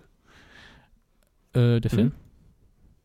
Ich habe auch keine Trailer, also keine Online-Werbung zumindest wahrgenommen. Und im Kino, glaube ich, kann es sein, dass ein Trailer lief. Aber das heißt schon einiges. Wenn er gelaufen ist und ich mir nicht mehr sicher bin, dann kann er nicht so gut gewesen sein, der Trailer. Dann hat er nämlich nicht meine Aufmerksamkeit bekommen. Aber gut, haben sie auf die Eins geschafft. Und äh, wenn ihr ihn gesehen habt, könnt ihr uns gerne über Twitter, at Medienkuh oder auf der Facebook-Seite oder www.medienkuh.de unter dieser Folge schreiben, wie ihr ihn fandet, weil ich glaube nicht, dass ich dazu komme, den zu schauen. Oder ähm, webmaster at medienkuh.de. At äh, t-online. Äh, CH. CH.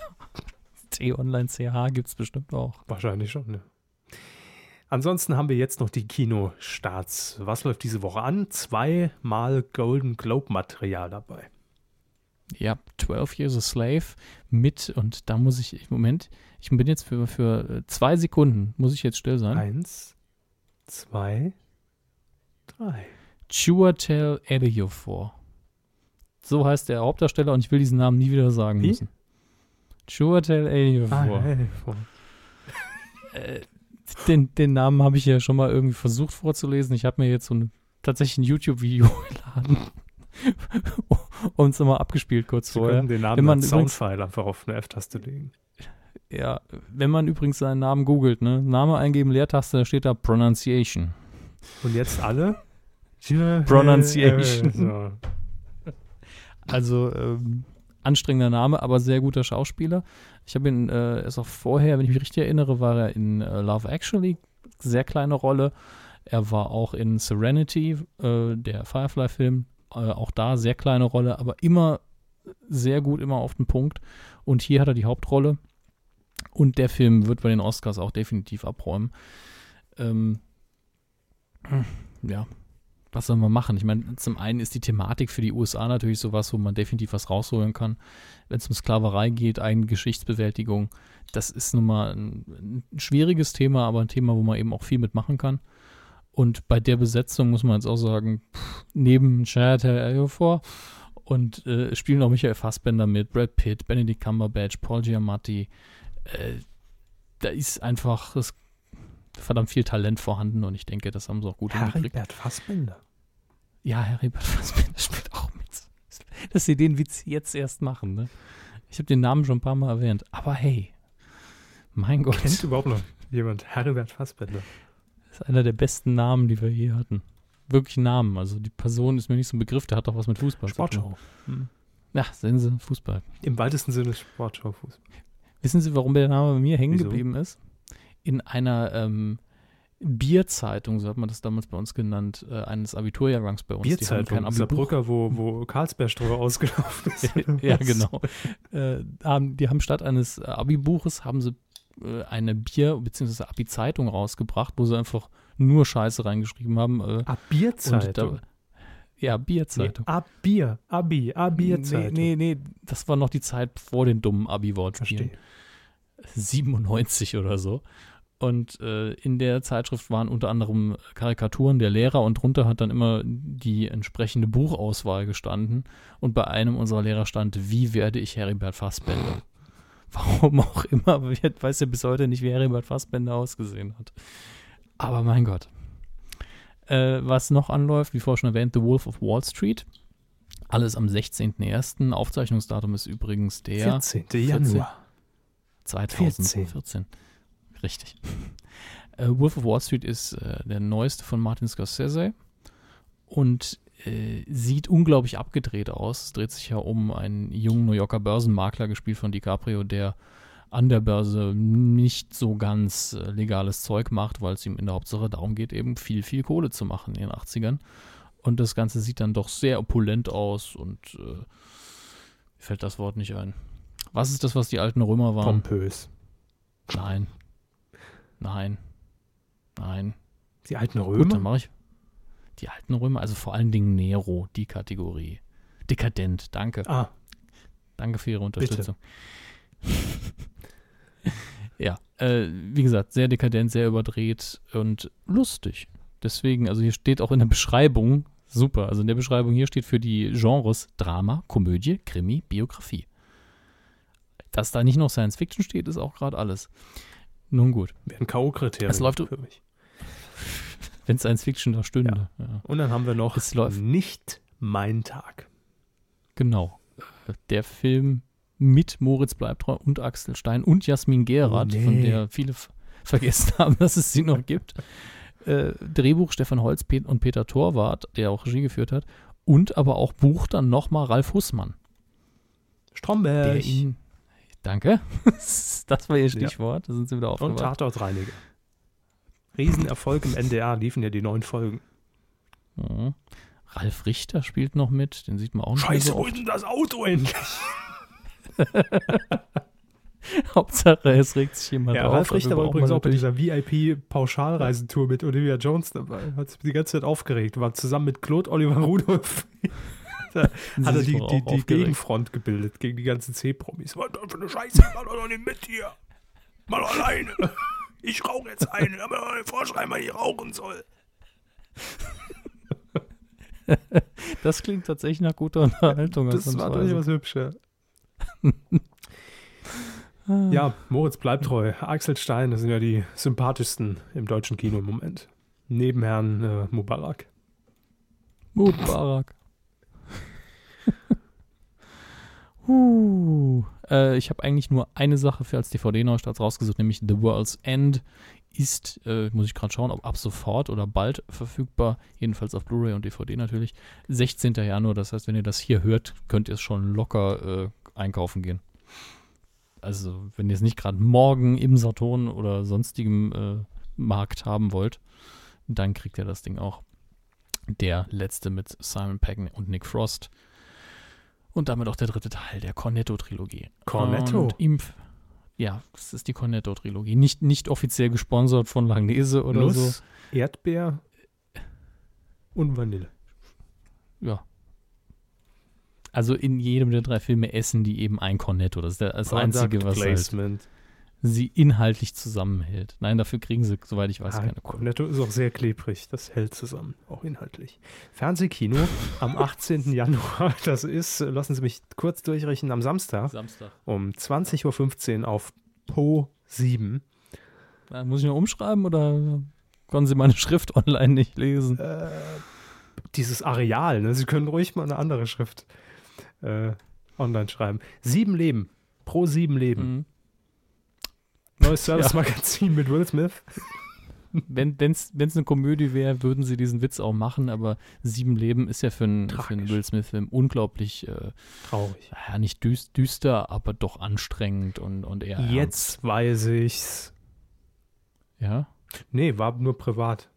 Nee, ich weiß jetzt, warum ich zu Ihnen vorhin im Vorgespräch äh, in unserem dreistündigen gesagt habe, Sieben Leben, der lief doch erst irgendwie vor ein paar Wochen auf Pro 7. Das war nicht Sieben Leben, sondern es war das Streben nach Glück. Ja, sowas dachte ich mir schon. Er hat halt ein, zwei ernste Filme gemacht und die bringen die Leute dann immer Genau. durcheinander. Es ist eine einfache Regel, das Streben nach Glück, da hat er einen Schnauzer. Stimmt. Und ein Wenn er Kind. einen Schnauzer hat, Streben nach Glück. Ja, das Kind. Kinder gibt es in vielen Die immer Filmen. dabei. Mhm. Im Kontrastprogramm. Wenn ihr am Samstagabend da sitzt und denkt, ah, eigentlich würde ich ja viel lieber schlafen. Sieben Leben fällt mir Ja. gerade an. Das ist der Film, über den ich auch mal 2009, glaube ich, berichtet habe, in dem ich alleine war im Kino äh, in einer Nachmittagsvorstellung und vor mir diese drei Mädels saßen, die dann heulend aus dem Kino gegangen sind. Und da war für, für sie der Tag direkt wieder viel schöner. Genau, das hat mir den Tag versüßt. Ja. Danke, Mädels, hättest du noch rufen sollen. ah, ja. Äh, wie gesagt, wenn ihr am diesem Samstag eigentlich schlafen wollt, aber es nicht könnt, dann guckt auf gar keinen Fall Sieben Leben, weil dann kriegt ihr schlechte Träume, sondern schaltet rum über zu Vox. Denn da läuft der Film, den ich wegen seiner Besetzung geschaut habe und der dann so langweilig war, dass ich fast eingepennt wäre, nämlich Space Cowboys. Von Bully Herbig mit Til Schweiger. Nein. Äh, ist unter anderem mit Tommy Lee Jones, Clint Eastwood und jetzt habe ich tatsächlich wieder einen Namen vergessen, weil mir das immer passiert, äh, James Garner und Donald Sutherland. Das sind Schauspieler, die ich alle super finde und die könnten alleine ohne Drehbuch unterhaltsam sein. Aber man hat es geschafft, hier auch mit einer guten Drehbuchidee einen Film sauber zu produzieren und zu inszenieren, der einfach langweilig ist. Es gibt einfach drei Szenen im Film, die sind schön und das sind reine Schauspielermomente. Und die sind auch alle gut, die Jungs. Und der Film ist auch sehenswert, aber er ist langweilig. Ich wär's. Wenn Wenn wir- mir langweilig. ja, wer mir widerspricht, gerne. Aber ähm, ich empfehle trotzdem jedem, wenn die Materie irgendwo interessant klingt, ihn sich anzuschauen. Äh, es geht halt um äh, vier, glaube ich, ja, vier alte Astronauten, die nochmal ins All geschickt werden, obwohl sie eigentlich viel zu alt sind. Einfach deswegen, weil das Teil in äh, in einer Raumstation oder einem Satelliten oben das kaputt gegangen ist, nicht mehr von modernen Menschen repariert werden kann, weil wir offensichtlich alle dumm sind. Und weil man kein Handbuch geschrieben hat oder so. Ist also so eine total absurde Aufhängegeschichte, um zu sagen, ah, die Alten sind doch noch für was gut, wo ich ja gar nichts gegen habe, aber dann sollte man die Story vielleicht ein bisschen anders entwickeln. Wann läuft der denn? Ähm, Sie haben es gar nicht geschrieben. Auch Viertel nach acht. Also es ist direkt das. Konkurrenzprogramm äh, zu Sieben Leben, Samstag 2015 auf Vox. Also Space Cowboys. Äh, Titellied war ja von Lena Meyer-Landrut damals, Satellite. Und Hier. Und Donald Sutherland hat auch die blaue Unterwäsche. Wäsche genau, hat ja später dann in 24 richtig gut nochmal aufgetroffen. Donald Sutherland war in 24? Nein, Äh, dann verstehe ich den Kiefer Witz. Sutherland, ach, es ist Donald Sutherland. Ja, es geht ich um Donald. Sutherland. Wussten Sie, dass es von 24 wieder was Neues gibt? 25. geben soll? 74, 75, Jo. ja. Ist gut. Ist gut. Nee, soll es, glaube ich, ein Spezial oder eine, eine neue Folge oder sowas geben. Ich habe mich nicht eingelesen. Das ist Fernsehen, das hätten Sie machen müssen. Das, das, ist doch, das ist doch Fiktion, die Serie, das findet bei mir gar nicht statt. Deswegen haben sie mich die Golden Globes auch insgesamt im Filmbereich abhandeln lassen. Ja, aber splitten wir ja noch dümmer. Ja, weiß ich halt nicht. Hätte man halt die Kuh des Jahres, äh, Kuh der Woche woanders Wir machen dieses Jahr eh nur die eine Folge. Ach ja, stimmt. Ja gut, die dauert dann aber auch 400 Stunden. Richtig. Kriegen wir schon hin. Quotentipp. Äh, was wir zuletzt getippt haben, spielt gar keine Rolle mehr, denn das haben wir schon aufgelöst in Q159 während der Live-Sendung. Und äh, das haben wir auch schon ausgewertet. Deshalb diese Woche nur der Tipp. Und das ist natürlich ganz klar der Auftakt ins. Äh, ja, nee, Trash-Fernsehen ist es nicht. Ich weigere mich, ich bin ein Star, holt mich heraus als Trash zu betiteln. Da gibt es Schlimmeres. Dann mache ich's. Es ist Trash-Fernsehen. Ja. Ähm, am Freitag ist es soweit. 17. Januar um 21.15 Uhr geht's los. Dschungelcamp ist mal wieder angesagt. Ich glaube, zwischen die. Hm, wie vielte Staffel müsste es sein? Zehnte, neunte? Nee. Ich weiß es gar nicht. Auf jeden Fall, ähm, die Teilnehmer sind bekannt. Wir haben sie alle hier schon genannt. Äh, Tanja Schumann, Jochen Bendel, der Wendler, Gabby. Hat sich, glaube ich, vorher, vorher jetzt vom Dschungelcamp nochmal für irgendeine Zeitung ausgezogen. Wer? Gabby. Warum immer die Leute, die ich nicht kenne? Gabby. Jochen Bendel hat sich auch ausgezogen. Ach, geht doch. Also um 21.15 Uhr geht's los bei RTL und wir tippen wie immer im Quotentipp den Gesamtmarktanteil ab drei Jahren. Ähm, und wer beginnt denn? Ist egal, ne? Fangen Sie an. Gut. Ich sage, das Dschungelcamp dieses Jahr wird äh, noch besser starten als die letzte Staffel. Ich glaube, nee, ich glaube, es ist die, die achte Staffel müsste es sein. Ich lege mich jetzt fest. Und ähm, Soll ich das eintragen? Achte Staffel. loggen Sie es bitte ein. 30 traue ich mich nicht. Äh, deshalb sage ich 29,9. Dann sage ich 30. What? ich sage 29,9, haben es 30 Prozent und ihr könnt äh, mittippen auf titelschmutzanzeiger.de. Dort den Tipp hinterlassen, fröhlich sein, Spaß haben und mitraten. Richtig. Jo. Jetzt kommen wir zum Feedback in dieser Woche. Wir haben wie immer gefragt, was waren denn eure Medienthemen der vergangenen Woche oder äh, der vergangenen zwei Wochen? Genauer gesagt, wir hatten ja eine kleine Pause eingelegt äh, nach unserer Silvesterausgabe. Und äh, wie immer auf Twitter und Facebook werden wir jetzt eure Meinung hier abfragen. Aber wir haben auch noch eine kleine Neuerung, da kommen wir allerdings gleich erstmal zu. Herr Hammes kümmert sich wie immer um Twitter und ich um Facebook. Mhm. Ja. Ähm, da sind die Themen eigentlich relativ einstimmig. Und zwar lese ich sehr oft Millionärswahl als Oberflop. Megaflop heißt es. Garçon, Garçon, eine Reklamation, s'il vous plaît. Einen, ich hätte gerne den Oberflop. Deswegen Garçon. Jetzt, Aber hey. ich dachte wegen Umtausch. Ich würde gerne den Mega gegen den Oberflop tauschen. Äh, und DSDS schlimmer denn je, schreibt hier zum Beispiel Eva. Dann haben wir noch Tim. Er schreibt, eure Gedanken zur Millionärswahl wären ganz interessant. Haben wir mitgeteilt, ob ihr es wissen wollt oder nicht. Vielleicht auch ein paar spekulative Einschätzungen zum Dschungelcamp. Ich denke, es wird äh, nicht sehenswert. Hm. Das kann man im Vorfeld wirklich immer sehr schwer sagen. Also ich hätte auch bei der letzten oder vorletzten Staffel gesagt, es wird nicht so toll. Aber das entwickelt sich immer und das entwickelt auch sehr schnell nach so, ich sag mal, zwei bis drei Tagen eine unglaubliche Eigendynamik, genau wie auch bei Big Brother, das habe ich auch immer schon gesagt. Gebt den Leuten mal so zwei, drei Tage Zeit und dann zeigt sich erst, wer wirklich dahinter steckt. Und ich bin äh, sehr gespannt auf den Wendler, wie er sich nach vielleicht so einer Woche Dschungel gibt. Und ich bin auch sehr gespannt auf äh, äh, Jochen Bendel, weil ich Jochen Bendel per se schon immer sehr sympathisch fand und für einen großen äh, Unterhalter auf jeden Fall halte. Ob er das einfach nur so aufgesetzt macht oder ob er das wirklich komplett durchzieht oder ob da auch vielleicht ein bisschen die Maske fällt, könnte ich mir auch vorstellen. Äh, und ich glaube, noch eine Mutmaßung von mir, dass Gabby, Gabby total sympathisch sein wird. Ich glaube, so die gute Seele Charakter des den- Dschungels. Gab nicht mal so einen Charakter bei den Simpsons, der irgendwie Gabba hieß? Gabbo. Gabbo, Das ist ja genau. meine Anspielung die ganzen Monate schon. Gabbo kommt. Gut. Gabbo wird euch sagen, was zu tun ist. Ja. War diese, Gabbo war diese Handpuppe. Vielleicht wird oder? Gabby aber auch zur Handpuppe im Dschungelcamp. Ist auch möglich. Dennis haben wir noch. Mega Flop, Millionärswahl. Wendler hingegen seine Videos auf Facebook, doch im Dschungelcamp in Klammern kleiner Shitstorm bei ihm auf der Fanseite. Hä? Nochmal. Also das Äh, Thema ist wohl also- Wendler, hin, also Komma, hingegen seines Videos auf Facebook. Doch, ach, ach so, er hat wohl auf Facebook dementiert, dass er im Dschungel ist. Ah, verstehe. Verstehe. Hm, wahrscheinlich durfte es noch nicht erzählen. Ja, wahrscheinlich. Aber dann hält man doch einfach komplett die Fresse. Ne? so, Medienkompetenz 101 mit Körber. Fresse. Gilt überall, immer. Für alle, außer ihm. Ähm, dann haben wir hier noch Johannes, der schreibt noch was Interessantes, und zwar Infobrocken Handlung des Stromberg-Films. Achtung, exklusiv, wir datieren die Folge zurück. Lurchi fängt unerwartet an, sich politisch und gesellschaftlich zu engagieren und geht ins Willy Brandt-Haus zur SPD und äh, eine Nebenrolle, das ist jetzt durchgesickert, wird äh, Herr Steinmeier spielen. Jetzt ist mir doch fast was aus der Hand gefallen, deswegen. Äh, Walter, äh, Frank. Äh, Ich sag mal Frank Walter.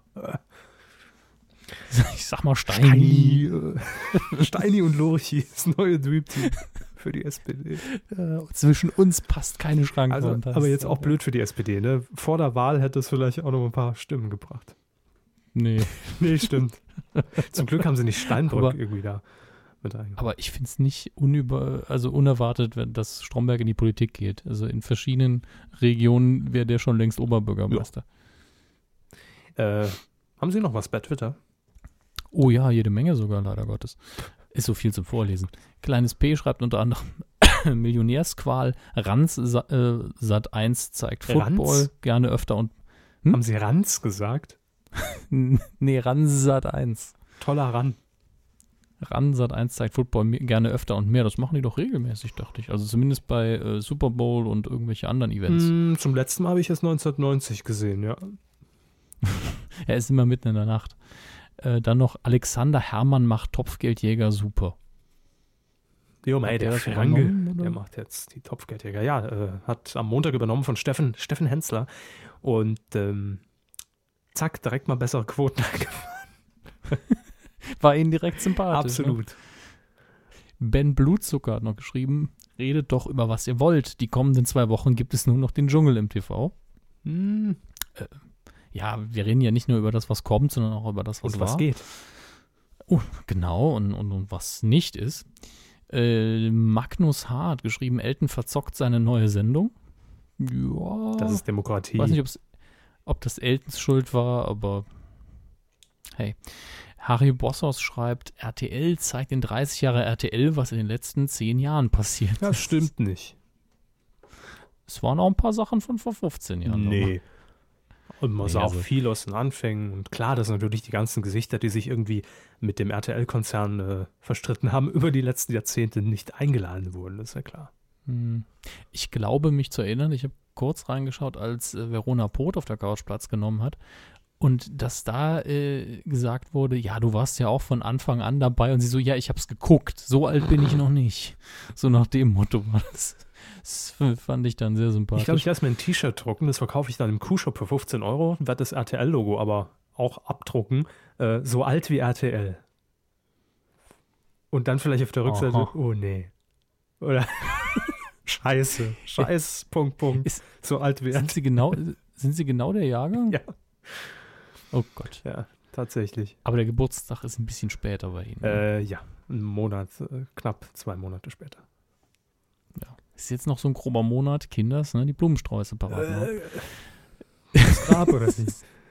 ja, ja. klar. Blumenkranz, schön. So schlimm ist das gar nicht, wenn man 20 wird. Mein Körber. Kranz, Kranz. die neue, die neue Doku. Mein Kranz, Kranz. Und dann Hufeisen äh, werfen, mit den Grenzen machen. Ne? Ja, Markus Kranz. Wer, wer den Grabstein trifft.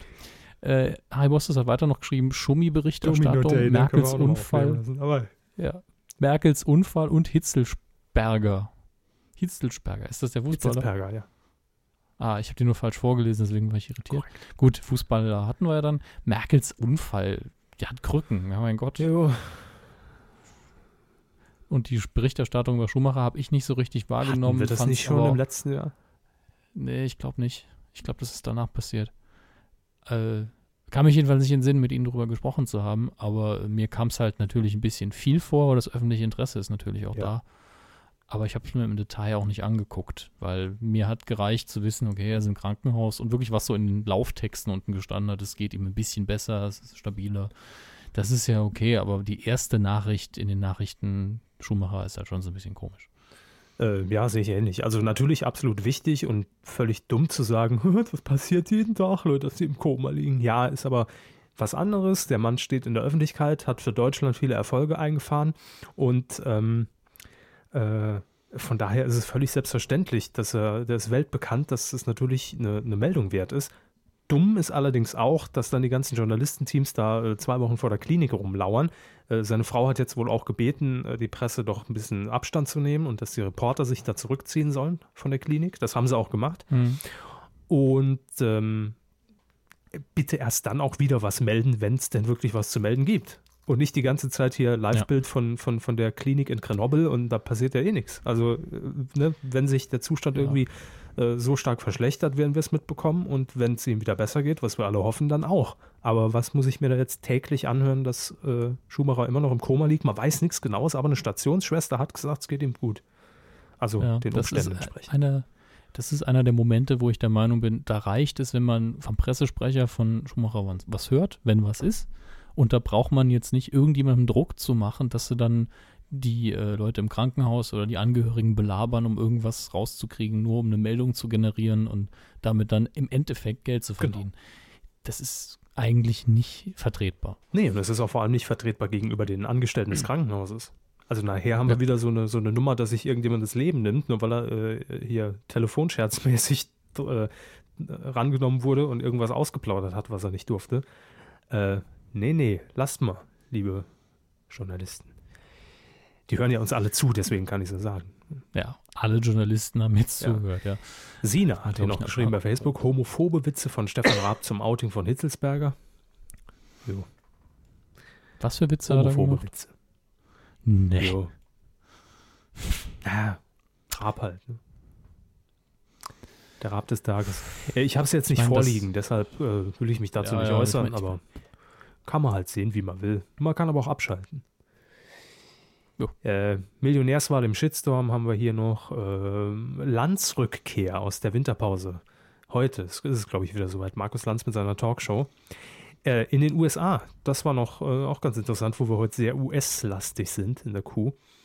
Ähm, dass jetzt äh, das amerikanische Fernsehen Wetten das ja adaptiert hat. Das gab es schon mal vor ein paar Jahren. Hat allerdings nicht ganz so gut funktioniert von den Quoten her. Und jetzt gibt es in den USA eine tägliche Sendung Wetten das und zwar als 30 Minuten. Ist eigentlich ein ganz anderes Format, aber warum Ja. nicht? Natürlich, man muss es natürlich äh, ein bisschen dem Markt anpassen. Äh, dann haben wir Palmer. Er schreibt hier noch Funk. Deutschlandfunk promotet radikale Thesen eines Politikers. Siehe Niggemeier und Zapp. Leider nicht mitbekommen, deshalb äh, können wir es auch zumindest nur Ein- erwähnen. Jetzt. Ja, und wenn es radikal ist, dass wir es machen müssen, verschieben wir es auf die nächste. Genau. Dann schreibt er noch die Werbung, äh, die Werbeschleife genauer gesagt, für den Disney Channel ist jetzt schon besser als das vierte. das stimmt. Hatten Sie das nicht getwittert über den ja, Q-Account? das hatte ich getwittert, das stimmt aber wirklich. Ist eine sehr schöne Sache. Und gerade am 1. Januar wurde die ja aufgeschaltet, jetzt bis äh, Freitag. Am Freitag geht's los. Äh, unter anderem die Neujahrsansprache von Kermit. Ja, da freue ich mich sehr drauf. Die lief schon. Ja, aber ich habe sie noch nicht so. gesehen, also darf ich mich ja ruhig drauf Genau. freuen. Äh, dann haben wir noch Even Klösen, der schreibt hier, Bono wollte bei den Golden Globes nicht mit Piep, Puff, Diddy, Shaw, Gedönsradkirchen knutschen. Hä? Ja, mit Puff Daddy Ah. halt. Äh, Jimmy Fallon löst Jay Leno ab, hatten wir. Und natürlich die Millionärswahl, klar, haben wir auch. Bella Block feiert einen beachtlichen Geburtstag. Bella Blocks ZDF-Serie, Krimiserie. Mhm. Aber welchen Geburtstag? Keine Ahnung, aber die Sendung gibt es schon sehr lange. 50. Ich weiß es nicht. Das Supertalent castet verstärkt nach tollen Tieren. Ich habe jetzt ein paar Sachen hochgescrollt äh, bei Twitter. Tim Rosenski schreibt noch die schlechtesten Filme aller Zeiten bei Tele 5 mit Achtungserfolg. Da waren die Quoten, glaube ich, gar nicht schlecht bei der, bei, äh, was war das, Sharknado Äh, wahrscheinlich? Sharknado, ja. Und ich habe mich dabei ertappt, dass ich tatsächlich 30 Minuten hängen geblieben bin. Ja gut, Sharknado ist einer der Filme vom äh, Sci-Fi-Channel aus den USA, die sollen schlecht sein. Also die werden wirklich darauf getrimmt, wo man einfach sagt, komm, mach das Bekloppteste, was dir einfällt und caste auch nur die Schauspieler, die man so einem Film erwartet. Ja. Und dementsprechend muss es auch ausgesehen haben. Sehr. Das hat mich etwas Äh, schockiert, dass er 2012, glaube ich, produziert wurde. Da steht hier noch außerdem der kurze Atem von RTL bei der Manu Mama Sendung. Manu Mama? Manu Mama? Was? Manu Mama? Was ist das? Sagen Sie es nochmal langsam? Manu Mama. Weiß ich nicht. Vielleicht hat er sich auch vertippt. Es könnte, es, Ah, ich, steht- das Einzige, was ich weiß, was RTL sehr schnell abgesetzt hat, ähm, war dieses Format äh, Made in Germany, hieß es. Ähm, Hm. Wo ja hoffnungslosen Fällen auf dem Arbeitsmarkt irgendwie eine Chance gegeben wurde und es ging, glaube ich, um äh, ähm, Unterwäsche in Deutschland äh, zu produzieren, produzieren zu lassen. Es war so eine junge Start-up-Unternehmerin, 33, 34 Jahre alt und die hat dann Leute eingestellt und ja, leider nur eine Folge äh, um 21.15 gesendet und jetzt wird es irgendwie sonntags um 15 Uhr versendet. Weil die Quoten okay waren, sagen wir es mal so. Ja. Äh, Frau, Frau Konfetti hat noch was geschrieben, wo Sie mir vielleicht sagen können, worum es geht. Hallo. Vielleicht zu, vielleicht zu politisch. Geheime TTIP-Verhandlungen. Medien sollen nur über die Vorteile berichten. TTIP. Ja, da bin ich jetzt auch noch so ein bisschen überfragt. Ich lasse mal äh, Twitter danach filtern. Irgendwo ist das in Australien? Was Sagt mir jetzt nichts spontan. Kommission für Dialog mit Zivil. Ich, ich, schaue mal bei Netzpolitik vorbei. Machen Sie mal. In der Zwischenzeit lese ich äh, den Ablaufplan von Kev Schö vor. Neues Bitte. Jahr, neuer Plan, ran an die Euter. Megaflop Pro 7 cancelt Millionärswahl. Elton traurig. Nee, Elton faul. Ausgemalt ähm, Angela Fingererben. Was? Angela Fingererben, neue Fragenstellerin für Extra im Ibis Baumhaus. Ach, ausgemaltet. Ach, jetzt. äh, Malte Gruber wird, äh, Sie erinnern sich ja, was? Wird abgelöst als Extra-Moderator. Malte Kröber Gruber, der Typ, der im, im Baumhaus die investigativen Fragen gestellt hat. RTL hypt Ibis-Start mit Punkt 12 Spezial mit Olivia Jones und Joey Heindle. So viel RTL-Content. Guck mal was anderes, Kev, dann lese ich die Themen wieder vor. RTL Nitro holt Mörderquoten mit alten Schinken bis zu 5,3 Prozent. Morgens um 7.45 Uhr. Ja, gut. Hammes liebt Kino bei Sport 1. Was? Ach, weil sie die Tittenclips geguckt, geguckt haben, oder was? Sport 1 zeigt wöchentliches Kinomagazin Cinefacts. Das überrascht mich auch so ein bisschen. Ja, weil das passt ja Sport überhaupt 1 ein Kinomagazin reinbringt. So. Haben Sie es inzwischen äh, recherchiert, Hohecker? Äh, Es ist ein Handelsabkommen. Es ist wirklich schwer politisch. Und ich habe jetzt die Meldung, äh, die Frau Konfetti da gemeint hat, äh, nicht gesehen, aber sie verweist wohl auf irgendeine Einmischung in die Berichterstattung.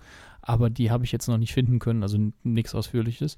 Ansonsten hätten wir es vielleicht erwähnt, aber ich weiß jetzt leider nichts drüber. Bjarne Mädel. Äh, Oh, der hat auch geschrieben. ja, der hat geschrieben, allerdings unter seinem Pseudonym Norbert.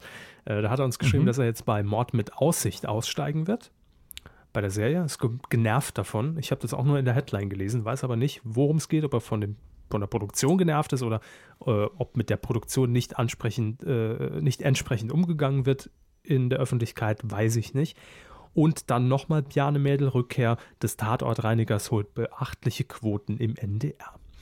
Dann haben wir noch Alexander, der schreibt, dass Frank Buschmann, Buschi, bei Schlag den Rab, der Kommentator, ähm, unter dem Namen Buschfeuer eine wöchentliche Kolumne bei NTV ähm, startet. Hm. Äh, Pro7 ehrliche und reflektierte Reaktion auf Millionärswahl aus auf Twitter, schreibt Helena. Genug Medienthemen, Feierabend, schreibt Karl. Ja.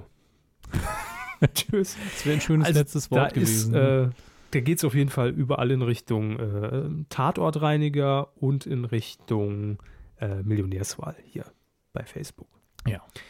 Der letzte Kommentar bei Twitter ist von Herrn Langer und er hat geschrieben, mein neues Medienthema Pro7 testet Werbeschaltung im amerikanischen Format, mehrere Werbeblöcke während der aktuellen Tour nach Half-Man-Folge. Gut. Werbung, da ist man doch Gillette froh, wenn da mal ein bisschen Werbung kommt. Man. Aber äh, ganz ehrlich, bei Pro7, wenn das wieder so ein Sitcom-Tag ist, dann merkt das doch keiner mehr, wenn da andere Werbung kommt. Also Herr Langer schon. Nee, ich bin äh, absolut froh, wenn Werbung kommt während den Sitcoms. Kann ich wenigstens auch was Aber gucken. Ähm, Ich mag viele von denen, aber halt lieber im O-Ton. Ich mag viele. Werbepausen. Auch im O-Ton. es gibt wenn der kleine Krabbenwerbung, Hunger kommt. Schrimpswerbung. Matthias schreibt bei Facebook noch, Ansgar Hemeling ist seit Mai bei Facebook. Ja, äh, hat er verloren. Ne? So, das war erstmal das Feedback über Twitter und äh, Facebook. Wir wollen aber heute noch äh, was Neues hier in der Kuh etablieren im Jahr 2014. Alles neu, alles anders. Also nichts ist neu, nichts Ja. ist anders. Spielen, spielen Sie das eigentlich jetzt Nee, ab? sie. Dann muss ich das aber erst Ah, finden. das ist ja praktisch. Das haben Sie mir nämlich vorher noch nicht. Äh, Na doch, das habe ich Ihnen heute Mittag gesagt. habe gesagt, laden Sie es mal runter. Und ach, runter. Ach, ich sollte es runterladen. Ich dachte, Sie hätten es in die Dropbox geschmissen. nein. Ach, Herr Körber. Ja, ja, aber das Lesen ist von vornherein. dem- Mein Gott, dann äh, muss ich halt wieder auf die Seite gehen, runterladen und Sie füllen einfach so lange. Ja, wir sind eh schon bei zwei Stunden. Ich habe auch keinen Bock jetzt mehr. Ne? Ich bin echt müde Echt und will ins Bett. Aber wir machen doch jetzt noch einen Audiokommentar. Jo, am Arsch. Sie können den gerne allein machen und sich noch einen Hörer zuschalten. Ähm, auf jeden Fall haben, habt ihr jetzt die Möglichkeit, euer Feedback, äh, was sich über die Woche ansammelt oder auch äh, Kritik an uns, Lob, falls wir wieder irgendwas äh, verdattelt haben, was falsch gemacht haben, äh, wenn es keine Absicht war, dann dürft ihr uns darauf hinweisen und auch eure Medienthemen der Woche immer, äh, eigentlich jeden Tag, wenn es euch auffällt, bevor es vergisst, bei uns einreichen und zwar als Audio-Feedback. Äh, auf medienku.de habt ihr jetzt rechts, also ganz, ganz rechts auf eurem äh, Rechner, auf eurem Bildschirm am Browserrand einen kleinen Button, der nennt sich Dein Audio-Feedback. Und da könnt ihr direkt über euer Mikrofon, über den Zeppelin, über den Stift wird es dann zu uns hier äh, nach äh, äh, Saarbrücken-Schafbrücke äh, gebeamt. Da könnt ihr euer Audiokommentar aufzeichnen. Jetzt nicht zu einem Film, sondern einfach nur kurz und knackig in 30 Sekunden. Und wir spielen das hier ab. Eure Stimme in der Kuh. Da kann auch gern Werbung drin sein, wenn ihr dafür gezahlt habt in Form von Spenden. Äh, nehmen wir alles an. Heiratsanträge, nicht an uns, aber gern für andere. Ähm, Coming-outs, geht alles. Also medienku.de, Audio-Feedback. Rechts ist so ein blauer Button. Und Herr Hammes ist jetzt hoffentlich soweit. Ja, ja, ich habe jetzt äh, alles soweit vorbereitet. Sehr gut. Von wem ist der erste? Ähm, das ist das Einzige, wo ich jetzt ein bisschen gucken muss. Den ersten kann ich Ihnen ganz genau sagen. Das ist nämlich Isa, nee, ist nicht Isador, ist Patrick. Mhm. Das ist der längste, den wir haben, deswegen kann ich ihn gut auseinanderhalten. Die anderen beiden sind genau, 2,20 Meter, der Patrick. stimmt. Und der hat 23 Sekunden gesprochen, aber die anderen sind beide 5 Sekunden, glaube ich. Da muss ich nochmal kurz Ah, ist noch nachschauen. einer reingekommen. Ja, ist noch ein dritter reingekommen und zwar von vor vier Stunden. Hm. Äh, und hören wir uns erstmal an, was der Patrick zu sagen Hallo hat. Patrick. Guten Tag, Herr Körber. Guten Tag, Herr Hammes. Wenn man schon ein Audio-Feedback bei euch abgeben kann, dann will ich das direkt ausprobieren und wünsche euch an dieser Stelle, auf diesem Wege, ein frohes neues Jahr 2014. Und uns allen Zuhörern wünsche ich ganz viele Q-Folgen und möglichst wenig Pausen. Macht's gut. Patrick hat das aus kleinen Audio-Samples zusammengeschnitten, wie man gemerkt hat. Fanden Sie? Ja, hat sich schon so angehört. Ein bisschen, bisschen Staccato. zusammengeschnibbelt. Aber vielen Dank, Patrick. Ähm, frohes neues Jahr auch an dich und wir geben uns redlich Mühe in diesem Jahr. Ja, ich bin jetzt gespannt, ob das jetzt Isador oder Mario ist. Ich konnte das jetzt so direkt nicht mehr äh, nachvollziehen. Mhm. Ich hoffe, ihr sagt eure Namen immer. Das ist eine gute Idee. Wen haben wir denn an, an, am Rohr? Ja, hallo, hallo. Äh, hallo, ich wollte nur mal loswerden. Ihr habt echt eine nette Sendung. Danke. Das kann ja nur der Mario gewesen Ja. sein, denn das war vorher. Den habe ich ja schon mal angehört. Und jetzt kommt Luigi. Feuerfrei. nee, jetzt kommt Isador, äh, leg los. Howdy, Partner. Die Medienkuh. Das beste Wind auf der Weide. Wind auf der Weide. Rind. Hätte halt Rind, ja, klingt halt fast so. Ja, sehen wir es mal als Testlauf. Wir erwarten Beef. mehr Content, besseren Content. Äh, es muss inhaltlicher werden 2014. Also, es geht konkret um eure Medienthemen. Wenn ihr was seht, wenn ihr sagt, oh, Elton ist mal wieder eingepennt, guck mal bei Minute 14, dann gerne dieses Audio-Feedback nutzen und dann seid ihr Bestandteil dieser Sendung. So, das war's, ne? So ziemlich, ich wüsste nicht, was ich jetzt noch inhaltlich erzählen soll. Ich auch nicht. Bin noch viel zu müde, jetzt noch was zu erzählen. Ich werde jetzt noch mein Ja. Essen vorbereiten. Also für morgen. Ich bin ja morgen dran beim Promi-Dinner. was machen sie denn? Gibt es da schon mal eine kleine Preview? Äh, ja. Also ich habe bisher nur das Dessert, muss ich ehrlich gestehen. Ist Dessert. Das Dessert. Ähm, Hauptgang, vielleicht können Sie mir helfen. Ich schwanke Ja, zwischen äh, Horische Mhm. und ähm, vielleicht Blutwurst mit äh, Kartoffeln. Ach, Nejabibis. Das heißt so. Bitte. Das ist ja nicht böse gemeint. Das heißt Nejabibis. Ja.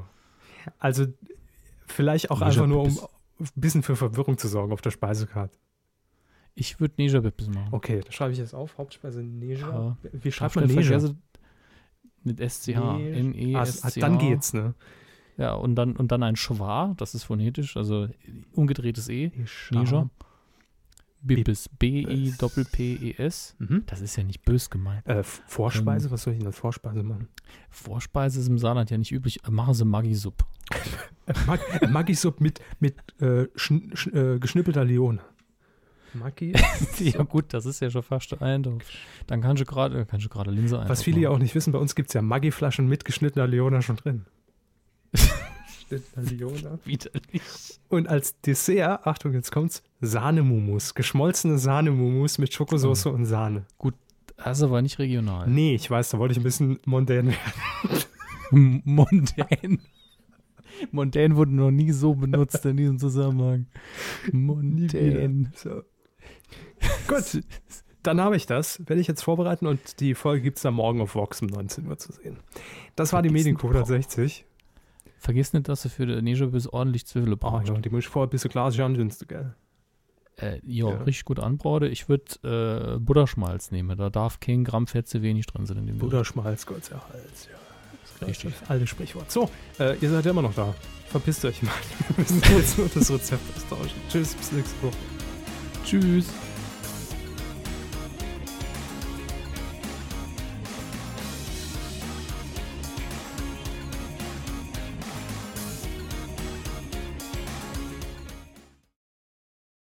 Nisha Bibis, ich glaube, es wird gut. Da habe ich schon längst Stopp gemacht. Es wird trotzdem gut. Oder habe ich jetzt? Läuft es noch? Es läuft noch.